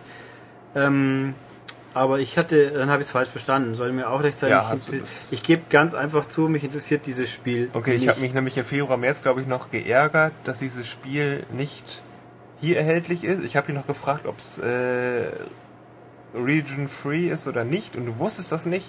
Und da dachte ich mir, hm, so Mist kann ich nicht spielen oder ist mir so riskant. Das erklärt mir jetzt aber auch, wieso es über Midway erscheint. Ihr erinnert euch, die Firma, die es mal gab äh, oder noch immer gibt, aber die irgendwie alle interessanten Marken verscheppert hat an Warner und sonst irgendjemand, die gibt's in Deutschland und ein Teil von Europa noch und die sind jetzt mehr oder weniger Publisher. Und hier haben wir also ein fertiges Spiel, das keinen weiteren Aufwand erfordert, außer es in die Leben zu stellen und hoffentlich bekannt zu machen. Und Philipp macht das ja auch gerade. Prima. Genau. Ähm, so, jetzt wir mal zurück zu Stoked. Ähm, in diesem Jahr gibt es kein äh, HD-Snowboard-Spiel. Also letztes Jahr gab es Sean White. In diesem Jahr gibt es gar nichts außer Sean White für die Wii. Stoked muss sich daher irgendwie nicht messen an ja, aktuellen Titeln. Und selbst wenn es das ähm, sein müsste, also sich, sich messen müsste mit anderen Spielen, wäre es trotzdem ein gutes Spiel. Es ist ein gutes Spiel für Snowboard-Liebhaber, für Fahrer, ehemalige Fahrer, Leute, die was mit dieser Kultur anfangen können, mit dem Lebensstil. Und es ist kein Spiel für irgendwelche SSX-geschädigten äh, Spaßmacher. Es ist, um es kurz zu fassen, äh, um, um schon mal vorzugreifen, wer M2 gut fand, der hat hier den Nachfolger so ungefähr. Genau. Und wer M3 gut fand, der hat ein Problem, wenn er dieses Ding spielen will. So ungefähr. Ähm, das kommt nicht von ungefähr, weil M2 Leute an diesem Spiel an Stoked mitgearbeitet haben. Ähm, okay, ich habe fünf Berge, fünf ähm, in der Realität existierende Berge. dabei. Ähm, auch irgendwie einigermaßen maßstabsgetreu alles umgesetzt, also von den, von den Daten, wie auch immer. Ähm, jeder Berg hat irgendwie sechs bis, sagen wir vier, nee, ja, ungefähr sechs bis sieben Spots, in denen man sich absetzen kann mit dem Helikopter und dann kann man da so runterfahren. Da gibt es verschiedene Aufgaben, die man annimmt. So am Anfang sind es so ganz äh, typische, so mach, mach den Trick, mach, mach das und äh, hol dir Punkte durch Grab und Flips und äh, muss man alles abfahren. Man kann sich jederzeit wieder zurückbiegen auf, den, äh, auf, auf die Bergspitze und kann das dann so abfahren. Äh, Ziel des Spiels ist, ein Coverstar zu werden, ähm, auf so tollen Magazinen zu landen, wie es sonst so ist, ist aber total reduziert. Das ist, es ist kein hyperaktives Spiel, wo es heißt, oh, du musst das und das machen und irgendwelche merkwürdigen äh, Menschen, die irgendwie sagen, ja, hier ist dein Vertrag und mach das und das. Das ist ziemlich ähm, straight, hätte ich jetzt gesagt. Das Also ist ziemlich clean, irgendwie äh, reduziert. Das hat kein, kein Bombast, das hat keine wirkliche Geschichte, das hat keine, es hat keine übertriebenen Tricks, es hat irgendwie, es hat keine bunten Lichter, man muss nichts einsammeln auf der Strecke. Man Und- fährt diesen Berg runter und macht seine Tricks. Und es gibt keine kichernden Schneemänner. Genau. Es gibt da nicht so viel auf, der, auf den Bergen, muss man zugestehen. Ähm, Wenn es nicht viel gibt, sieht es dann wenigstens nach viel aus. Ich behaupte ja, der Schnee sieht gut aus. Ähm, es gibt auch ein dynamisches Wettersystem. Dynamisch insoweit, wenn ich fahre, dann ändert sich da gar nicht so viel. Also wenn es mal schneit, dann schneit's. Wenn es nicht schneit, schneit's eben nicht. Ähm, die Tageszeit ändert sich aber dynamisch. Obwohl die Nacht auch nur echt hm, fünf Sekunden dauert. Dann habe ich schon wieder den Sonnenaufgang. Man kann aber, man hat einen Kalender und dann sieht man irgendwie die nächsten fünf Tage und da steht dann dran, oh, es ist bewölkt oder es wird heftigen Schneefall geben oder es ist strahlende Sonne. Das äh, beeinflusst auch die Streckenwahl ein wenig, denn wenn es schneit, dann habe ich den kompletten Berg bedeckt und kann überall runterfahren. Ansonsten habe ich Klippen und Steine und dann stürzt mein Fahrer sehr, sehr schnell. Ja, ähm, ich fahre jetzt also, ich muss, um meinen ersten Vertrag zu bekommen mit einem äh, Sponsor, das auch übrigens Originalsponsoren sind, muss ich fünf bis sechs Stunden fahren und auch nur stumpf abfahren. Ähm, also wirklich nur alle möglichen Tricks machen, ähm, die mir abgefragt werden. Das klingt furchtbar motivierend, Das klingt am Anfang ziemlich ernüchternd und äh, könnte langweilen, eben wenn man mit der mit Snowboarden sowieso nichts am Hut hat. Ist die Sache wird es schwer dadurch, dass es heißt, hier macht den und den Trick. Und man denkt sich, okay, was ist das jetzt nochmal? Hm, ich weiß nicht, wie ein Method Air geht, ich weiß jetzt nicht, was ein Stayfish ist. Toll, wenn es wird die Kombination nicht angezeigt. Das heißt, ich muss im Optionsmenü, in der Trickfibel gucken, ach okay, ich muss den und den Knopf drücken und die Drehung ausführen, dann habe ich diesen Trick. Das muss man eigentlich regelmäßig machen, denn das kann man sich schwer merken. Oder man schaut nach an so einem riesengroßen Poster, was beiliegt. Da sind dann auch nochmal die Tricks drauf. Aber das ist natürlich doof, dass es nicht im Spiel integriert ist. Es soll angeblich gepatcht, nachgepatcht werden, dass man diese Symbole auch wirklich im Spiel sieht. Jetzt könnt ihr natürlich fragen, wenn es das Spiel in Amerika wirklich seit einem halben Jahr gibt, wieso braucht man so lange für sowas? Eine sehr gute Frage. Ich weiß es nicht. Ab, aus, die andere Frage ist, die wir jetzt auch natürlich nicht beantworten können, wieso nehme ich ein Spiel, das eh schon schwer zugänglich ist und bemühe mich so überhaupt nicht, Leute einzu, mehr Leute zu fangen, indem ich es zugänglich mache. Ich muss am Anfang mich blöd arbeiten. Ich habe null Unterstützung in der Hinsicht. Ich finde es komisch. Ich muss nicht verstehen, weil mich interessiert es eh Ja, nicht. das ist aber einfach ein Spiel für Hardcore, Snowboarder, Freerider, M2-Fans, die einfach mal Bock haben auf ein, auf ein gutes Snowboard-Spiel und äh, realistisch gehalten und irgendwie puristisch veranlagt sind. ja, aber schon. Uah. Vielleicht, ganz kurz, vielleicht sollte ich mir ganz kurz noch was zum Tricksystem sagen. Nur zu. Ähm, ist genau das wie in Skate 2 auch. Mit dem linken Knüppel fahre ich rum und äh, führe Drehungen aus, also Spins. Mit dem rechten springe ich. Also ich mache zum Beispiel, drücke nach unten oder nach oben und dann springt er. Und dann kann ich über die Schultertasten äh, in Kombination mit dem rechten und linken Stick Tricks ausführen. Ist komplex, ist nichts für Ulrich, ist was Ich für... habe Skate auch gespielt, hallo. aber nicht Skate 2. Ja, Skate 2 ist das gleiche wie Skate 1, schätze ich. Ja, also wer, wer diese Spiele kennt, äh, schon gespielt hat, der kommt mit der Steuerung sehr gut zurecht. Ansonsten muss man doch ähm, einige Fingerakrobatik, zumindest bei bestimmten Tricks, äh, äh, Beherrschen? beherrschen. Genau, das war das Wort. Ein schönes Wort. Runde schön abgeschaut, sehr gut gelöst. Macht Spaß. Man muss aber eben, wie gesagt, für den ersten Vertrag noch einige Stunden einrechnen und dann kann man auch gegen echte Profifahrer antreten. Jeder Berg hat einen echten Profifahrer. Und danach hagelt es eben ganz viele Aufträge. Und hier mal ein Fotoshoot und da machen wir einen Videodreh und dann dreht das Spiel auf. Und dann macht man eben auch mehr als nur das typische hier, da ist eine Rail, du musst einmal draufspringen und dann irgendwie ein Boardslide machen. Ach, apropos Boardslide, da ist muss die Kollisionsabfrage nicht gelungen, muss ich sagen. Man braucht oft ewig viele Anläufe, um irgendwie genau, punktgenau zu landen, dass es irgendwie als, dass es als Boardslide gewertet wird und zum Beispiel nicht als No-Slide. Das nervt manchmal. Ansonsten, die Trickphysik ist gut, äh, der Schnee ist schön, ein paar nette Effekte. Ja, was soll ich dazu sagen? Mir hat es gefallen als Snowboard-Fan. Und wer das kauft, der sorgt dafür, dass bei Midway jemand es sich ein warmes Essen leisten kann. Das So ist doch ist das. prima. Ein gutes Werk getan. Ja, schön. Also offensichtlich, Philipp findet es toll. Mich interessiert es gar nicht. Äh, zum kann ich dazu auch nicht viel sagen. Ähm, und ja, schön. Genau. Zumindest echt mal wieder ein gutes Snowboard-Spiel. Ja, je nachdem halt. Na gut. Ähm, gehen wir zum anderen Spiel, wo ich glaube, dass ein paar Leute mehr interessiert letzten Endes. Nämlich für den DS kommt diese Woche raus Professor Layton und die Schatulle der Pandora. Das ist offensichtlich ein Professor Layton Spiel. Nee, echt. Und das erste war ja Professor Layton und die geheimnisvolle äh, und, Das geheimnisvolle Gehe- Dorf. und das geheimnisvolle Dorf. Das Ding hat sich offenbar richtig gut verkauft. Es hat zwar das hässlichste Cover der Welt in Deutschland, aber es hat trotzdem niemanden gestört. Als ich übrigens vor kurzem im Kino war, war da tatsächlich eine Werbung zu Professor das geheimnisvolle Dorf drin. Im Kino? Eine, Ki eine Kinowerbung. Huch. Eine richtige Werbung über zwei Minuten und ich habe mich gefragt, okay, das Spiel gibt es schon seit Ewigkeiten. Und dann stößt mich auch mein Sitznachbar an und meint so, hey, cooles Spiel. Und ich so, ja, das gibt's auch schon ein bisschen länger. Echt? Oh. Schon Ja. ewig, ja. Ich fand es auch eben auch sehr spannend. Das Ding kam raus, das erste, boah, es wird jetzt ungefähr ein Jahr her sein, ziemlich genau wahrscheinlich. Und keine Werbung gab es eigentlich keine, aber plötzlich im Frühjahr oder im Februar, März rum, plötzlich fängt Nintendo an, Werbung zu schalten für das Ding, wie blöd. Also ich fand das sehr faszinierend, weil ich habe vorher schon mal mitbekommen, es hat sich vorher schon sehr, sehr gut verkauft. Aber, also völlig zu Recht, es ist ein sehr, sehr feines Spiel gewesen.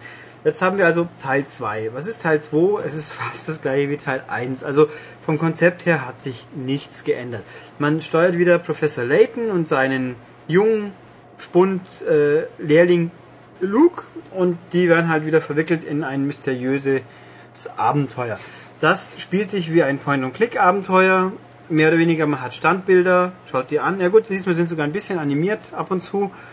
Ähm, kann dadurch drauf tipsen, Sachen untersuchen oder halt in andere Richtungen gehen und mit Leuten reden.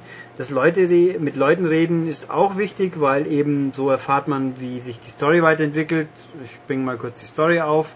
Die kehren gerade von ihrem alten Abenteuer zurück und kriegen einen Brief von einem alten Bekannten, der hat so die Schatulle der Pandora gefunden, die er gerüchteweise jedem, der sie öffnet, den Tod bringt. Und dann sind sie der Meinung, hm, das ist aber irgendwie komisch. Und dann wollen sie zu dem hingehen und finden ihn dann am Boden leblos und die Schatulle ist aber verschwunden. Und übrigens nur ein Ticket zu einem Zugexpress, zu einem luxuriösen Zugexpress und sagen sie, okay, da fahren wir jetzt mit und schauen mal, was los ist. Ja, Story ist, also um es kurz zu sagen, interessant, hat Wendungen, führt einen diesmal an mehr Orte wie das letzte Mal, also nicht nur ein Dorf, sondern es gibt eben diesen Zug, es gibt das Don, wo es losgeht, dann gibt es ein, eine geheimnisvolle Ortschaft, in der man landet. Finde ich schön, ist angenehm, ist wie immer hübsch bebildert in so einem alten englischen Stil. Ich würde jetzt gerne viktorianisch sagen, aber ich habe keine Ahnung, ob das stimmt. Aber es sieht hübsch aus, entsprechend und gut musi musikalisch unterlegt. Ja, und da rennt man halt rum und sucht seine Hinweise und wie beim ersten Spiel auch, ungefähr jeder Mensch, mit dem man redet, kann einem was sagen, will aber erst ein Rätsel gelöst bekommen. Rätsel, Rätsel gelöst bekommen. Oder auch in der Umgebung, man tippt was an und dann fällt Layton oder Luke ein, hey, da gab es mal ein Rätsel, das ist so ähnlich wie dieses. Und dann geht's halt in eine Rätselaufgabe. Es gibt ungefähr 150 Stück davon. Nicht alle sind story relevant, relevant, story Relevant. relevant, sondern also ich habe beim Durchspielen, ich glaube ungefähr 130 davon gespielt. Bisschen, Ähm, bisschen wenig, Ulrich. nö, 130 von 150. Ja, da hast du 20 verpasst. Ja, das stimmt, aber ich weiß auch, wo einige der verpassten, wie ich an die käme, komme. Es war beim ersten Teil auch so, also Okay, wie ist denn die Rätselschwierigkeit. Also im ersten Teil gab es das zum Teil ähm, Ja. ja. fast hanebüchene Rätsel. Ähm, also es sind Rätsel wieder querbeet. Es gibt mathematische Rätsel, es gibt Schachprobleme, es gibt Schieberätsel. So, ich habe hier verschiedene Blöcke in einem in einer Struktur und muss oben ist ein Objekt, das nach unten muss. Wie muss ich die Blöcke rumschieben, dass ich einen Weg frei schaffe? Äh, es gibt so optische Täuschungsgeschichten, es gibt Fangfragen, die halt nach dem Text sind. Es gibt Logikgeschichten, so Turm von Hanoi-mäßiges Rätsel, wo ich einen Pfannkuchenstapel von A nach B transportieren muss, aber bestimmte Restriktionen habe. Ähm, alles mögliche. Es gibt nicht mehr, zumindest habe ich keins gesehen, äh, Streichholzlegerätsel. Die haben wohl einigen Leuten beim ersten Mal nicht so gut gefallen. Ich fand sie irgendwie witzig. Ähm, die Rätselschwierigkeit, ich fand sie alle, viele sind anspruchsvoll, aber nicht frustrierend schwer. Also mit Nachdenken kommt man normalerweise drauf. Man kann auch wie beim letzten Mal bis zu drei Hinweise kaufen, wenn man Münzen findet dafür. Äh, Es gab nur ein einziges konkret, was mich geärgert hat. Da ging es darum, ich habe ein Schachfeld und einen Springer und ich soll den doch so springen lassen, dass ich nacheinander alle Felder berührt habe. Und das ist, es gibt es mehrfach. Beim ersten Mal ist es ein 4x4 Feld, glaube ich. Das löst sich noch relativ einfach. Und beim zweiten Mal ist es ein größeres Feld. Und hier ist das Problem, man kann keinen Zug zurücknehmen. Man kann nur komplett neu starten. Und das ist lästig, weil hier muss man, glaube ich, 20 oder 30 Züge hintereinander sauber setzen. Und das habe ich, da muss ich sagen, da habe ich auf eine Lösung zurückgegriffen aus dem Internet, weil das fand ich zu fummelig, weil eben kein Drücksetzen. Aber sonst alle anderen einwandfrei, schön zu lösen. Gut ist diesmal auch, man kann diesmal auf, auf äh, Tipper eine Memo-Funktion aktivieren. Das ist quasi wie ein drübergelegtes Butterbrotpapier, in dem ich meine eigenen Notizen einzeichnen kann. Also man verdeckt sich nicht das Rätsel, weil man die an- und ausblenden kann, ist aber zum Lösen, gerade von so Wegfindungsgeschichten, sehr praktisch oder um eine Mathe-Lösung sich halt schnell die Kopf, statt nur Kopf rechnen zu müssen, das zu notieren, sehr angenehm. Finde ich sehr, sehr gut. Ähm, was gibt's sonst noch? Also, wie schon anfangs gesagt, es ist sehr, sehr ähnlich zum Vorgänger, hat aber eben ein paar Änderungen, Ergänzungen, Verbesserungen. Was auch noch auffällt, es gibt diesmal deutlich mehr Videosequenzen noch, die hübsch gezeichnet sind, erinnern so ein bisschen an Studio Ghibli-Geschichten von Großmeister, Name leider vergessen, der auch Prinzess Mononoke und so gemacht hat. Mhm. Wie heißt er? Weiß ich nicht mehr. Okay, haben jetzt beide nicht nachgeschaut. Tja, egal, aber ihr wisst, wisst es schon und äh, Gibt's auch wieder die tolle Sprachausgabe? Miyazaki, glaube ich. Kann das sein? Hm. Sprachausgabe gibt's auch spürbar mehr und sie ist auch tatsächlich gut. Auch auf Deutsch oder nur auf Deutsch, sollte ich sagen, weil diesmal im Heft ist es leider falsch, weil äh, da hatte ich die deutsche Version noch nicht und deswegen habe ich äh, auf die alte Fassung empirisch zurückgegriffen und mich leider vertan. Also die deutsche Version ist diesmal nur Deutsch. Es gibt keine englischen Texte, keine englische Sprache, alles ist Deutsch, aber gut. Wirklich gut. Nintendo übersetzt ja im Regelfall wirklich gut. Trifft diesmal auch wieder zu. Okay, dann hat man aber nicht mehr den schönen britischen Akzent, den Nee. man noch im ersten Teil hatte. Das ist richtig. Nee, den hat man nicht, aber ähm, Schade. Halt, ja, schon, aber ich meine, dafür halt auf Deutsch gut. Ich meine, die meisten Leute würden das besser finden, die Lösung, wie sie jetzt ist. Und ich werde mich dann auch nicht beklagen. Ich habe mir die Ami-Version gekauft. Das passt schon. Ähm, was gibt's noch? Es gibt wieder auch so die Minispiele, die der Professor in seinem Koffer mitschleift. Ist diesmal so, man findet Kamerateile, wenn man die gefunden hat, kann man die Kamera zusammensetzen und dann Fotos schießen und Unterschiede zum echten Bild suchen. Findet man die, kriegt man ein zusätzliches Rätsel. Das sind genau, da sind zum Beispiel auch ein paar der Rätsel versteckt, die ich nicht benutzt habe, weil ja, ich wollte halt auch mal zum Ende kommen, so 10 bis 12 Stunden ungefähr, was eine schöne, ordentliche Länge ist. Äh, es gibt so, man, man kriegt mal einen fetten Hamster äh, zum, zum, zur Betreuung, den soll man auch bitte abspecken lassen. Dann findet man immer wieder mal Gegenstände, die man in Hamster-Parcours bauen lässt, wo man ihn dann rumrennen lässt, um Mindestlängen zu schaffen. Man kann Kaff äh, Tee kochen, was ja Briten sehr gerne machen. Da findet man dann ein paar Zutaten und wenn man die richtigen kombiniert, findet man, äh, schafft man Teesorten, die halt eine beruhigende oder stimulierende Wirkung haben, die halt manchmal helfen, äh, Charakteren äh, für Charaktere, die man trifft, auf Laune zur Laune zu bringen, damit sie schneller mit einem reden. Also es ist nicht spielentscheidend, aber eine nette Zugabe. Und ja, und wieder auch wie beim ersten Mal gibt's von Nintendo 30 Wochen lang immer ein neues Rätsel, das man sich per Internet downloaden kann. Ja, also ich finde, wer den ersten Teil mochte, der muss eigentlich eh nicht drüber nachdenken, aber es ist noch ein Tick besser geworden. Sehr, Ja. sehr reizvoll. Ich hoffe, dass Nintendo jetzt beim dritten und vierten Teil, die es in Japan schon gibt, respektive bald geben wird, ein bisschen schneller spurt und uns nicht wieder ein Jahr warten lässt, aber äh, bis dahin ist das eine schöne Aber genau, und das ist auch nur eine Wunschvorstellung. Ja, das ist Die ein werden Wunsch. sich wahrscheinlich jedes Nö, Jahr was ich, ich glaube, bis Teil 3 warten wir wahrscheinlich wieder bis September, aber jetzt dieses Ding ist ein sehr, sehr feines DS-Spiel, was man sich doch nicht entgehen lassen sollte. So, gut. Damit sind wir mit den Spielen, die wir jetzt aktuell besprechen können, am Ende, aber es fehlt natürlich noch ein wichtiges Spiel, was diese Woche auch rauskam, Halo 3 Odds. Da haben wir... Oder ODST, wie Odds. manche sagen mögen, Ja. inklusive der Entwickler. Ja, aber dann, also wenn sie einen vernünftigen Namen, den man intelligent ausspricht, haben hätten wollen, hätten sie bei Recon bleiben sollen, aber wurscht. Also, wo ich, worauf ich hinaus will, das haben weder Philipp noch ich bisher gespielt, aber Matthias und Olli, die sind aber gemeinerweise im Urlaub beide diese Woche, darum habe ich skandalöserweise einen Podcast-Teil voraufgezeichnet mit diesen Menschen, den wir euch jetzt einspielen, bevor wir uns dann nochmal quasi live hören. Im Übrigen mit einem, mit dem tollen Zeitkontinuum-Rätsel. Ach so. Was du in der letzten Woche ja schon begonnen hast. Und da hast du Genau. ja gesagt, so, oh, ihr werdet schon sehen, was ich damit meine. Genau, wer letzte Woche zugehört hat, Jetzt kriegt gibt's die Auflösung. irgendwo mitten in den nächsten 15 Minuten. Genau. Schon seit Dienstag gibt es jetzt das wohl wichtigste 360-Spiel des Jahres. Philipp lacht jetzt schon, sehr gut. Äh, der wird nicht gestört von unseren großartigen Gästen, die wir dafür da haben. Aber ich fange noch. Also, das Spiel ist Halo 3 Odds und dafür haben wir da den Matthias, Guten Tag. den Herrn Schultes Hallihallo. und Philipp natürlich. Und die werden euch jetzt über dieses großartige Spiel mehr erzählen, weil ich habe es nicht gespielt und bin auch kein Ego-Shooter-Gott. Also, die drei werden jetzt loslegen. Ja, ähm, ich fange mal an. Ich hoffe, es stört euch nicht, wenn ich neben drein ein bisschen Lebkuchen esse. Und ähm, Philipp, was möchtest du denn zu dem Spiel wissen? Du bist ja auch ein Ego-Shooter-Spieler, aber du kennst Halo ODST jetzt noch nicht richtig. Noch Stimmt. nicht richtig, außer Ja. dass ich darüber schon geschrieben habe. Ach so, Ähm, hast du, du hast du auch meinen Preview gelesen? natürlich nicht. Ich verstehe. Äh, grundlegende Fragen. Das Spiel heißt Halo 3 ODST. Das beinhaltet zwei Fragen. Einmal, was hat es mit Halo 3 zu tun und was heißt ODST? Und ich kann mir das natürlich schon denken, aber klär uns doch mal auf. Also. Inwieweit hat das Spiel was mit der Halo-Reihe zu tun?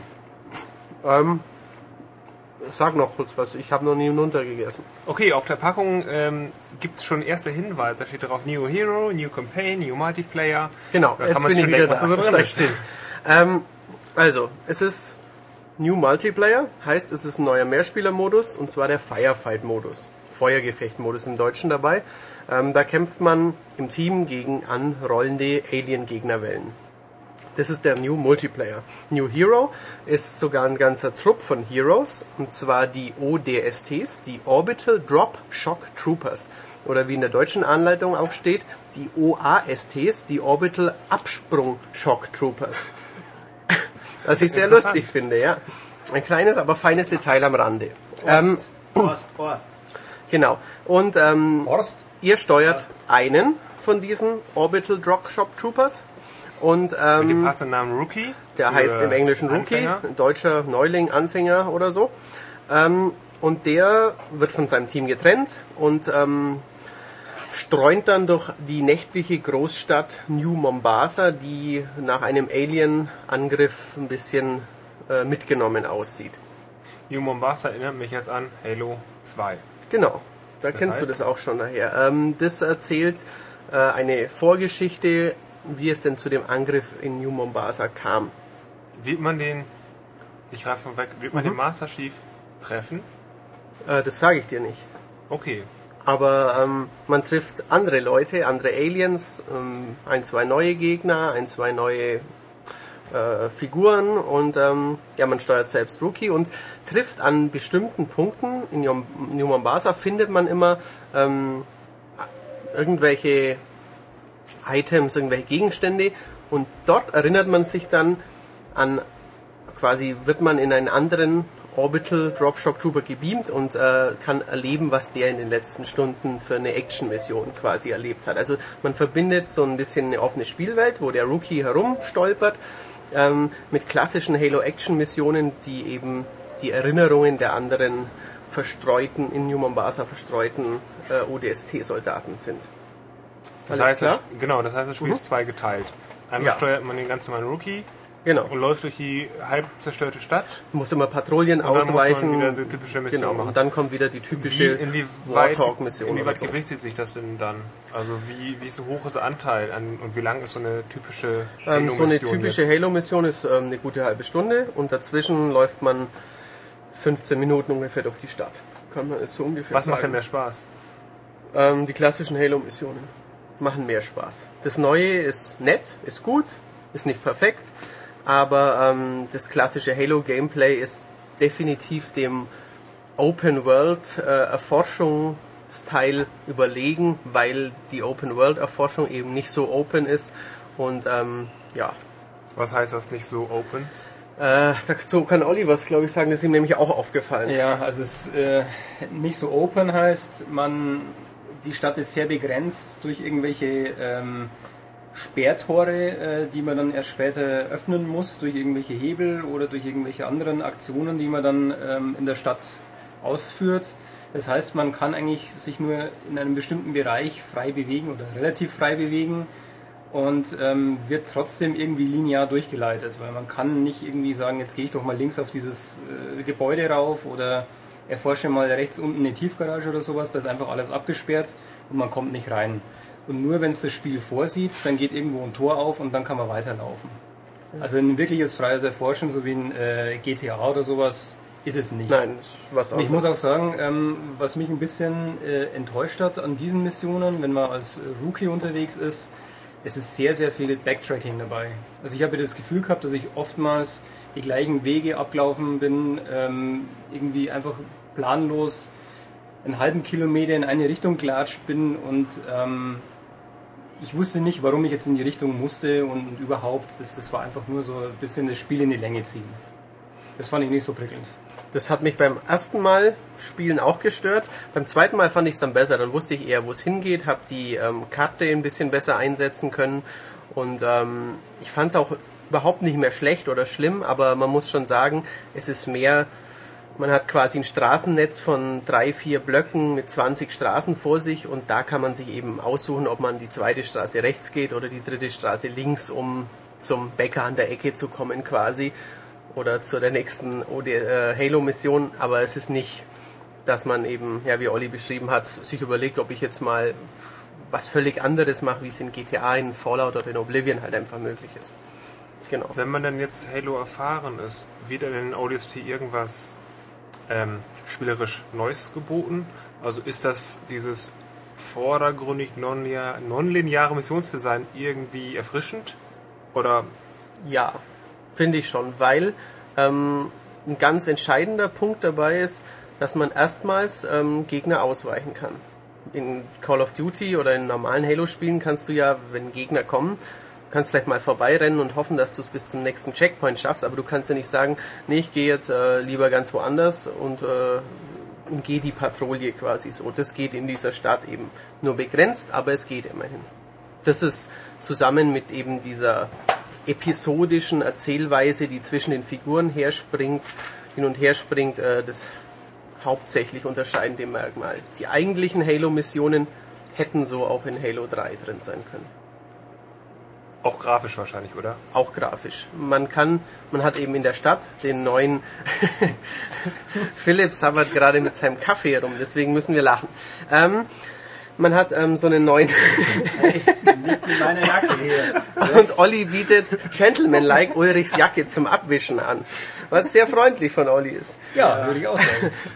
Ähm, man hat den neuen Visor, also VISR, Visor, Visor, wie auch immer, Sichtmodus, so eine Art Nachtsichtmodus, ähm, mit dem man sich in der Stadt eben besser zurechtfinden kann. Dann umranden so zarte rote, blaue, grüne Linien, Gegner, Objekte und wichtige Items, da kann man sich besser zurechtfinden. Ähm, das ist optisch neu, sieht ein bisschen, bisschen so aus wie vielleicht ein Tron, wie der Tron-Film und sieht ganz cool aus, aber sonst äh, ist es gewohntes Halo 3 Niveau und damit, Herr Schultes, sehr gut oder sehr schlecht? Ah, das so pauschal zu, zu sagen ist schwierig, weil ähm, ich finde auch, so wie du, dass die, die Halo-Missionen, die klassischen, wirklich das, äh, die, die Stärke von Halo 3 Orts sind. Ähm, wie gesagt, die Rookie-Missionen in der Stadt rumlaufen, das hat mich ein bisschen gelangweilt. Wobei es da auch einige Stellen äh, gegeben hat, muss ich zugeben, die sehr spannend waren und sehr packend inszeniert waren, weil da nämlich ziemlich dicke Brocken aufgetaucht sind. Und ich habe es auf Normal ähm, gespielt, wie alle anderen Halos äh, vorher auch, also zum Test. Und äh, ich muss sagen, das war teilweise richtig fordernd, richtig knackig, richtig gut. Also man musste taktisch vorgehen, konnte nicht einfach irgendwie blind drauf losrennen, irgendwie draufhalten und das war's dann, sondern ähm, die haben versucht, dich zu flankieren, ähm, irgendwie auszuhebeln mit Granaten. Also das hat wirklich Spaß gemacht. Und da war natürlich auch so ein bisschen die, die Stärke der Stadt, dass es doch ein bisschen ein größeres Areal war. Man konnte sich dann mal um einen größeren Brunnen oder sowas relativ frei rumbewegen oder so, so eine Anhöhe mal ähm, hochstürmen und sich dann verschanzen, mit einem Snipergewehr schießen und so weiter. Also ähm, das war ganz okay. Ansonsten äh, muss ich sagen, Halo 3 hatte auch irgendwie für mich persönlich einige Tiefpunkte. Also das Flattraumschiff, das war einfach nur zum Kotzen.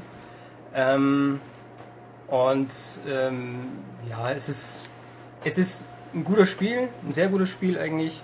Und äh, jeder, der Halo mag, der sollte es sich auf jeden Fall mal anschauen, meiner Meinung nach. Ja.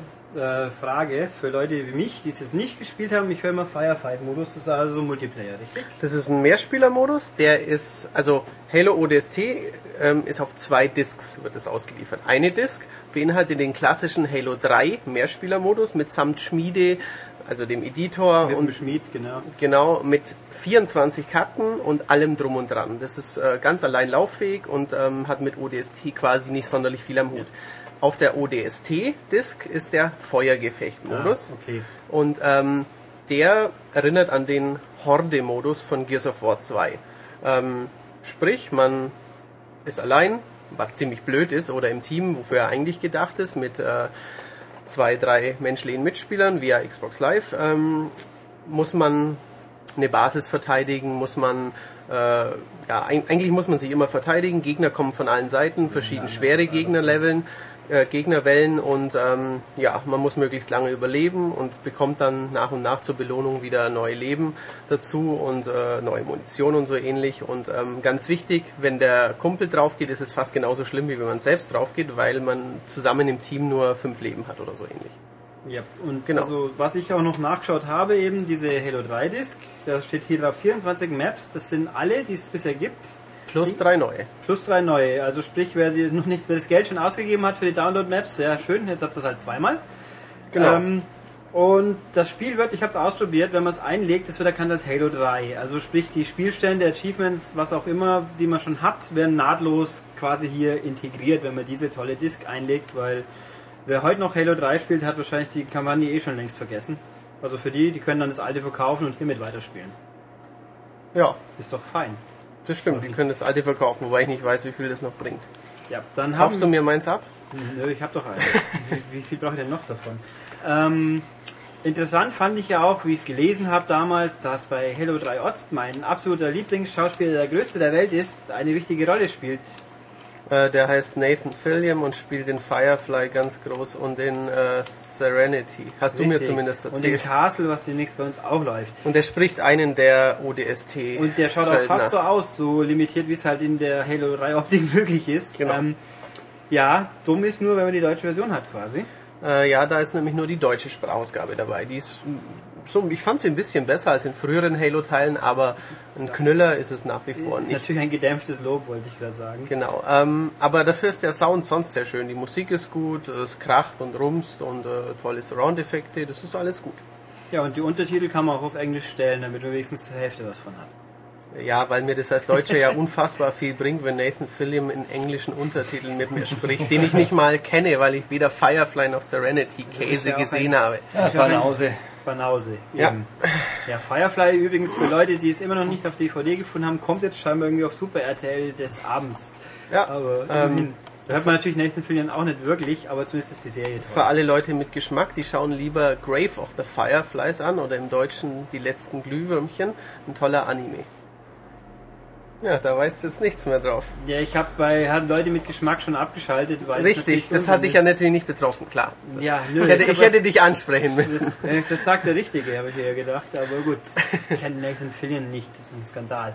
Na gut, ähm, haben wir noch was zu Orts zu sagen? Äh, du hast ja schon gesagt, dass die Grafik limitiert ist. Ähm, irgendwann war Halo mal fantastisch grafisch, so Halo 1, Halo 2 mäßig auf der alten Xbox. Das ist mittlerweile nicht mehr so, dass man sagt, hey, äh, dass er seinem Kumpel irgendwie zeigen will, ich habe eine neue Konsole und die kann Halo abspielen. Das ist jetzt nicht mehr so. Also es sieht okay aus, die Grafik ist stimmig, aber einige Texturen sind schon ziemlich mittelmäßig mittlerweile. Ähm, die Steuerung ist nach wie vor echt klasse. Fällt einem immer wieder auf. Also die verschiedenen Fahrzeuge fliegen und fahren sich toll und ähm, das ist makellos fast, möchte ich meinen. Und es gibt, wenn ich es richtig im Kopf habe, wenn man das Spiel jetzt kauft, darf man bei Halo Reach mit Betan. Genau, äh, wo keiner noch weiß, was das genau ist, kommt nächstes Jahr, 2010, die Mehrspieler-Beta von Halo Reach. Aber wahrscheinlich sieht es ungefähr genauso wieder aus. Ich hoffe nicht. Ich glaube schon. Ich hoffe, dass es äh, awesome wird. Ja, awesome wird es auf jeden Fall. Aber New Level of Awesomeness. Genau, dass es uns in eine New Level of Awesomeness entführt. Genau. Halo Reach 2010, jetzt schon vorbestellen. It's fucking awesome. oh je. Nee, das war, glaube ich, Warhammer damals. Warhammer? Das PC Warhammer Online-Gedönse. Online. Ach so. Der lustige Entwickler war sehr enthusiastisch beim Vorführen. Ah, und der fand es auch. Gut, ja. Der hat laut rumgeschrien, wie toll es ist. Ja, war großartig. ähm, Das ja, erinnert mich an dich wegen dem laut rumschreien, meine ich nur. so ein Quark. Ich bin die Ruhe in Person, ja. Wenn ihr ihn erlebt, ist Genau, er die deswegen Ruhe in machst du jetzt Person. auch Schluss. Genau. Deswegen schmeiße ich die jetzt raus und werde mit Philipp wieder intelligente Unterhaltung hinzufügen. Genau, und ich äh, komme nachher noch einmal und entführe euch in Feuchtgebiete. Nee, das hast du letzte Woche schon getan. Ach so, Sehr gut. Sehr gut, Und wiederhören. Wieder eine Illusion zerstört. Wunderbar, Matthias.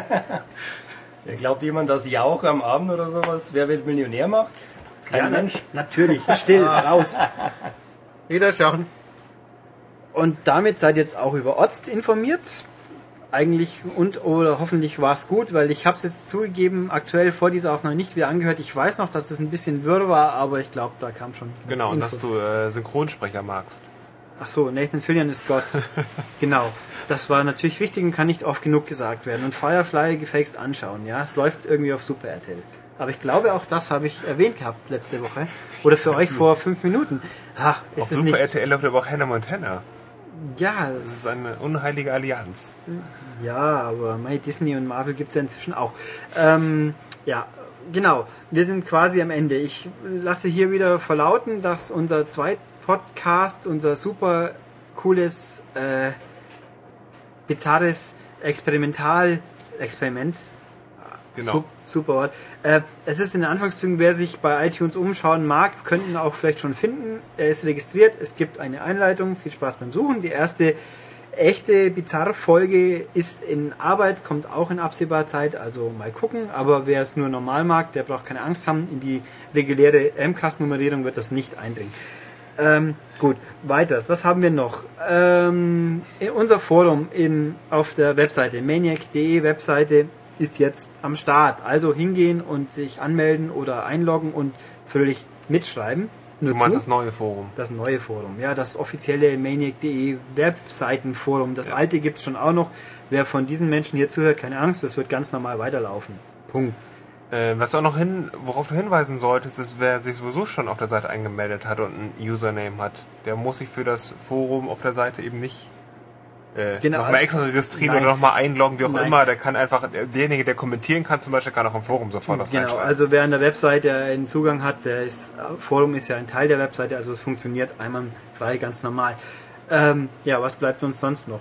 Wer zu diesem schönen Podcast, den 31. wie gesagt, eine Meinung hat, uns was mitteilen will, der möge das tun.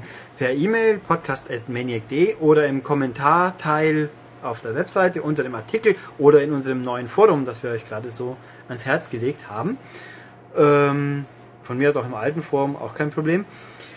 Und was haben wir sonst noch? Äh, nix erstmal. Und der nächste normale MCAST ist dann in sieben Tagen und wir verabschieden uns bis dahin. Tschüss. Tschüss.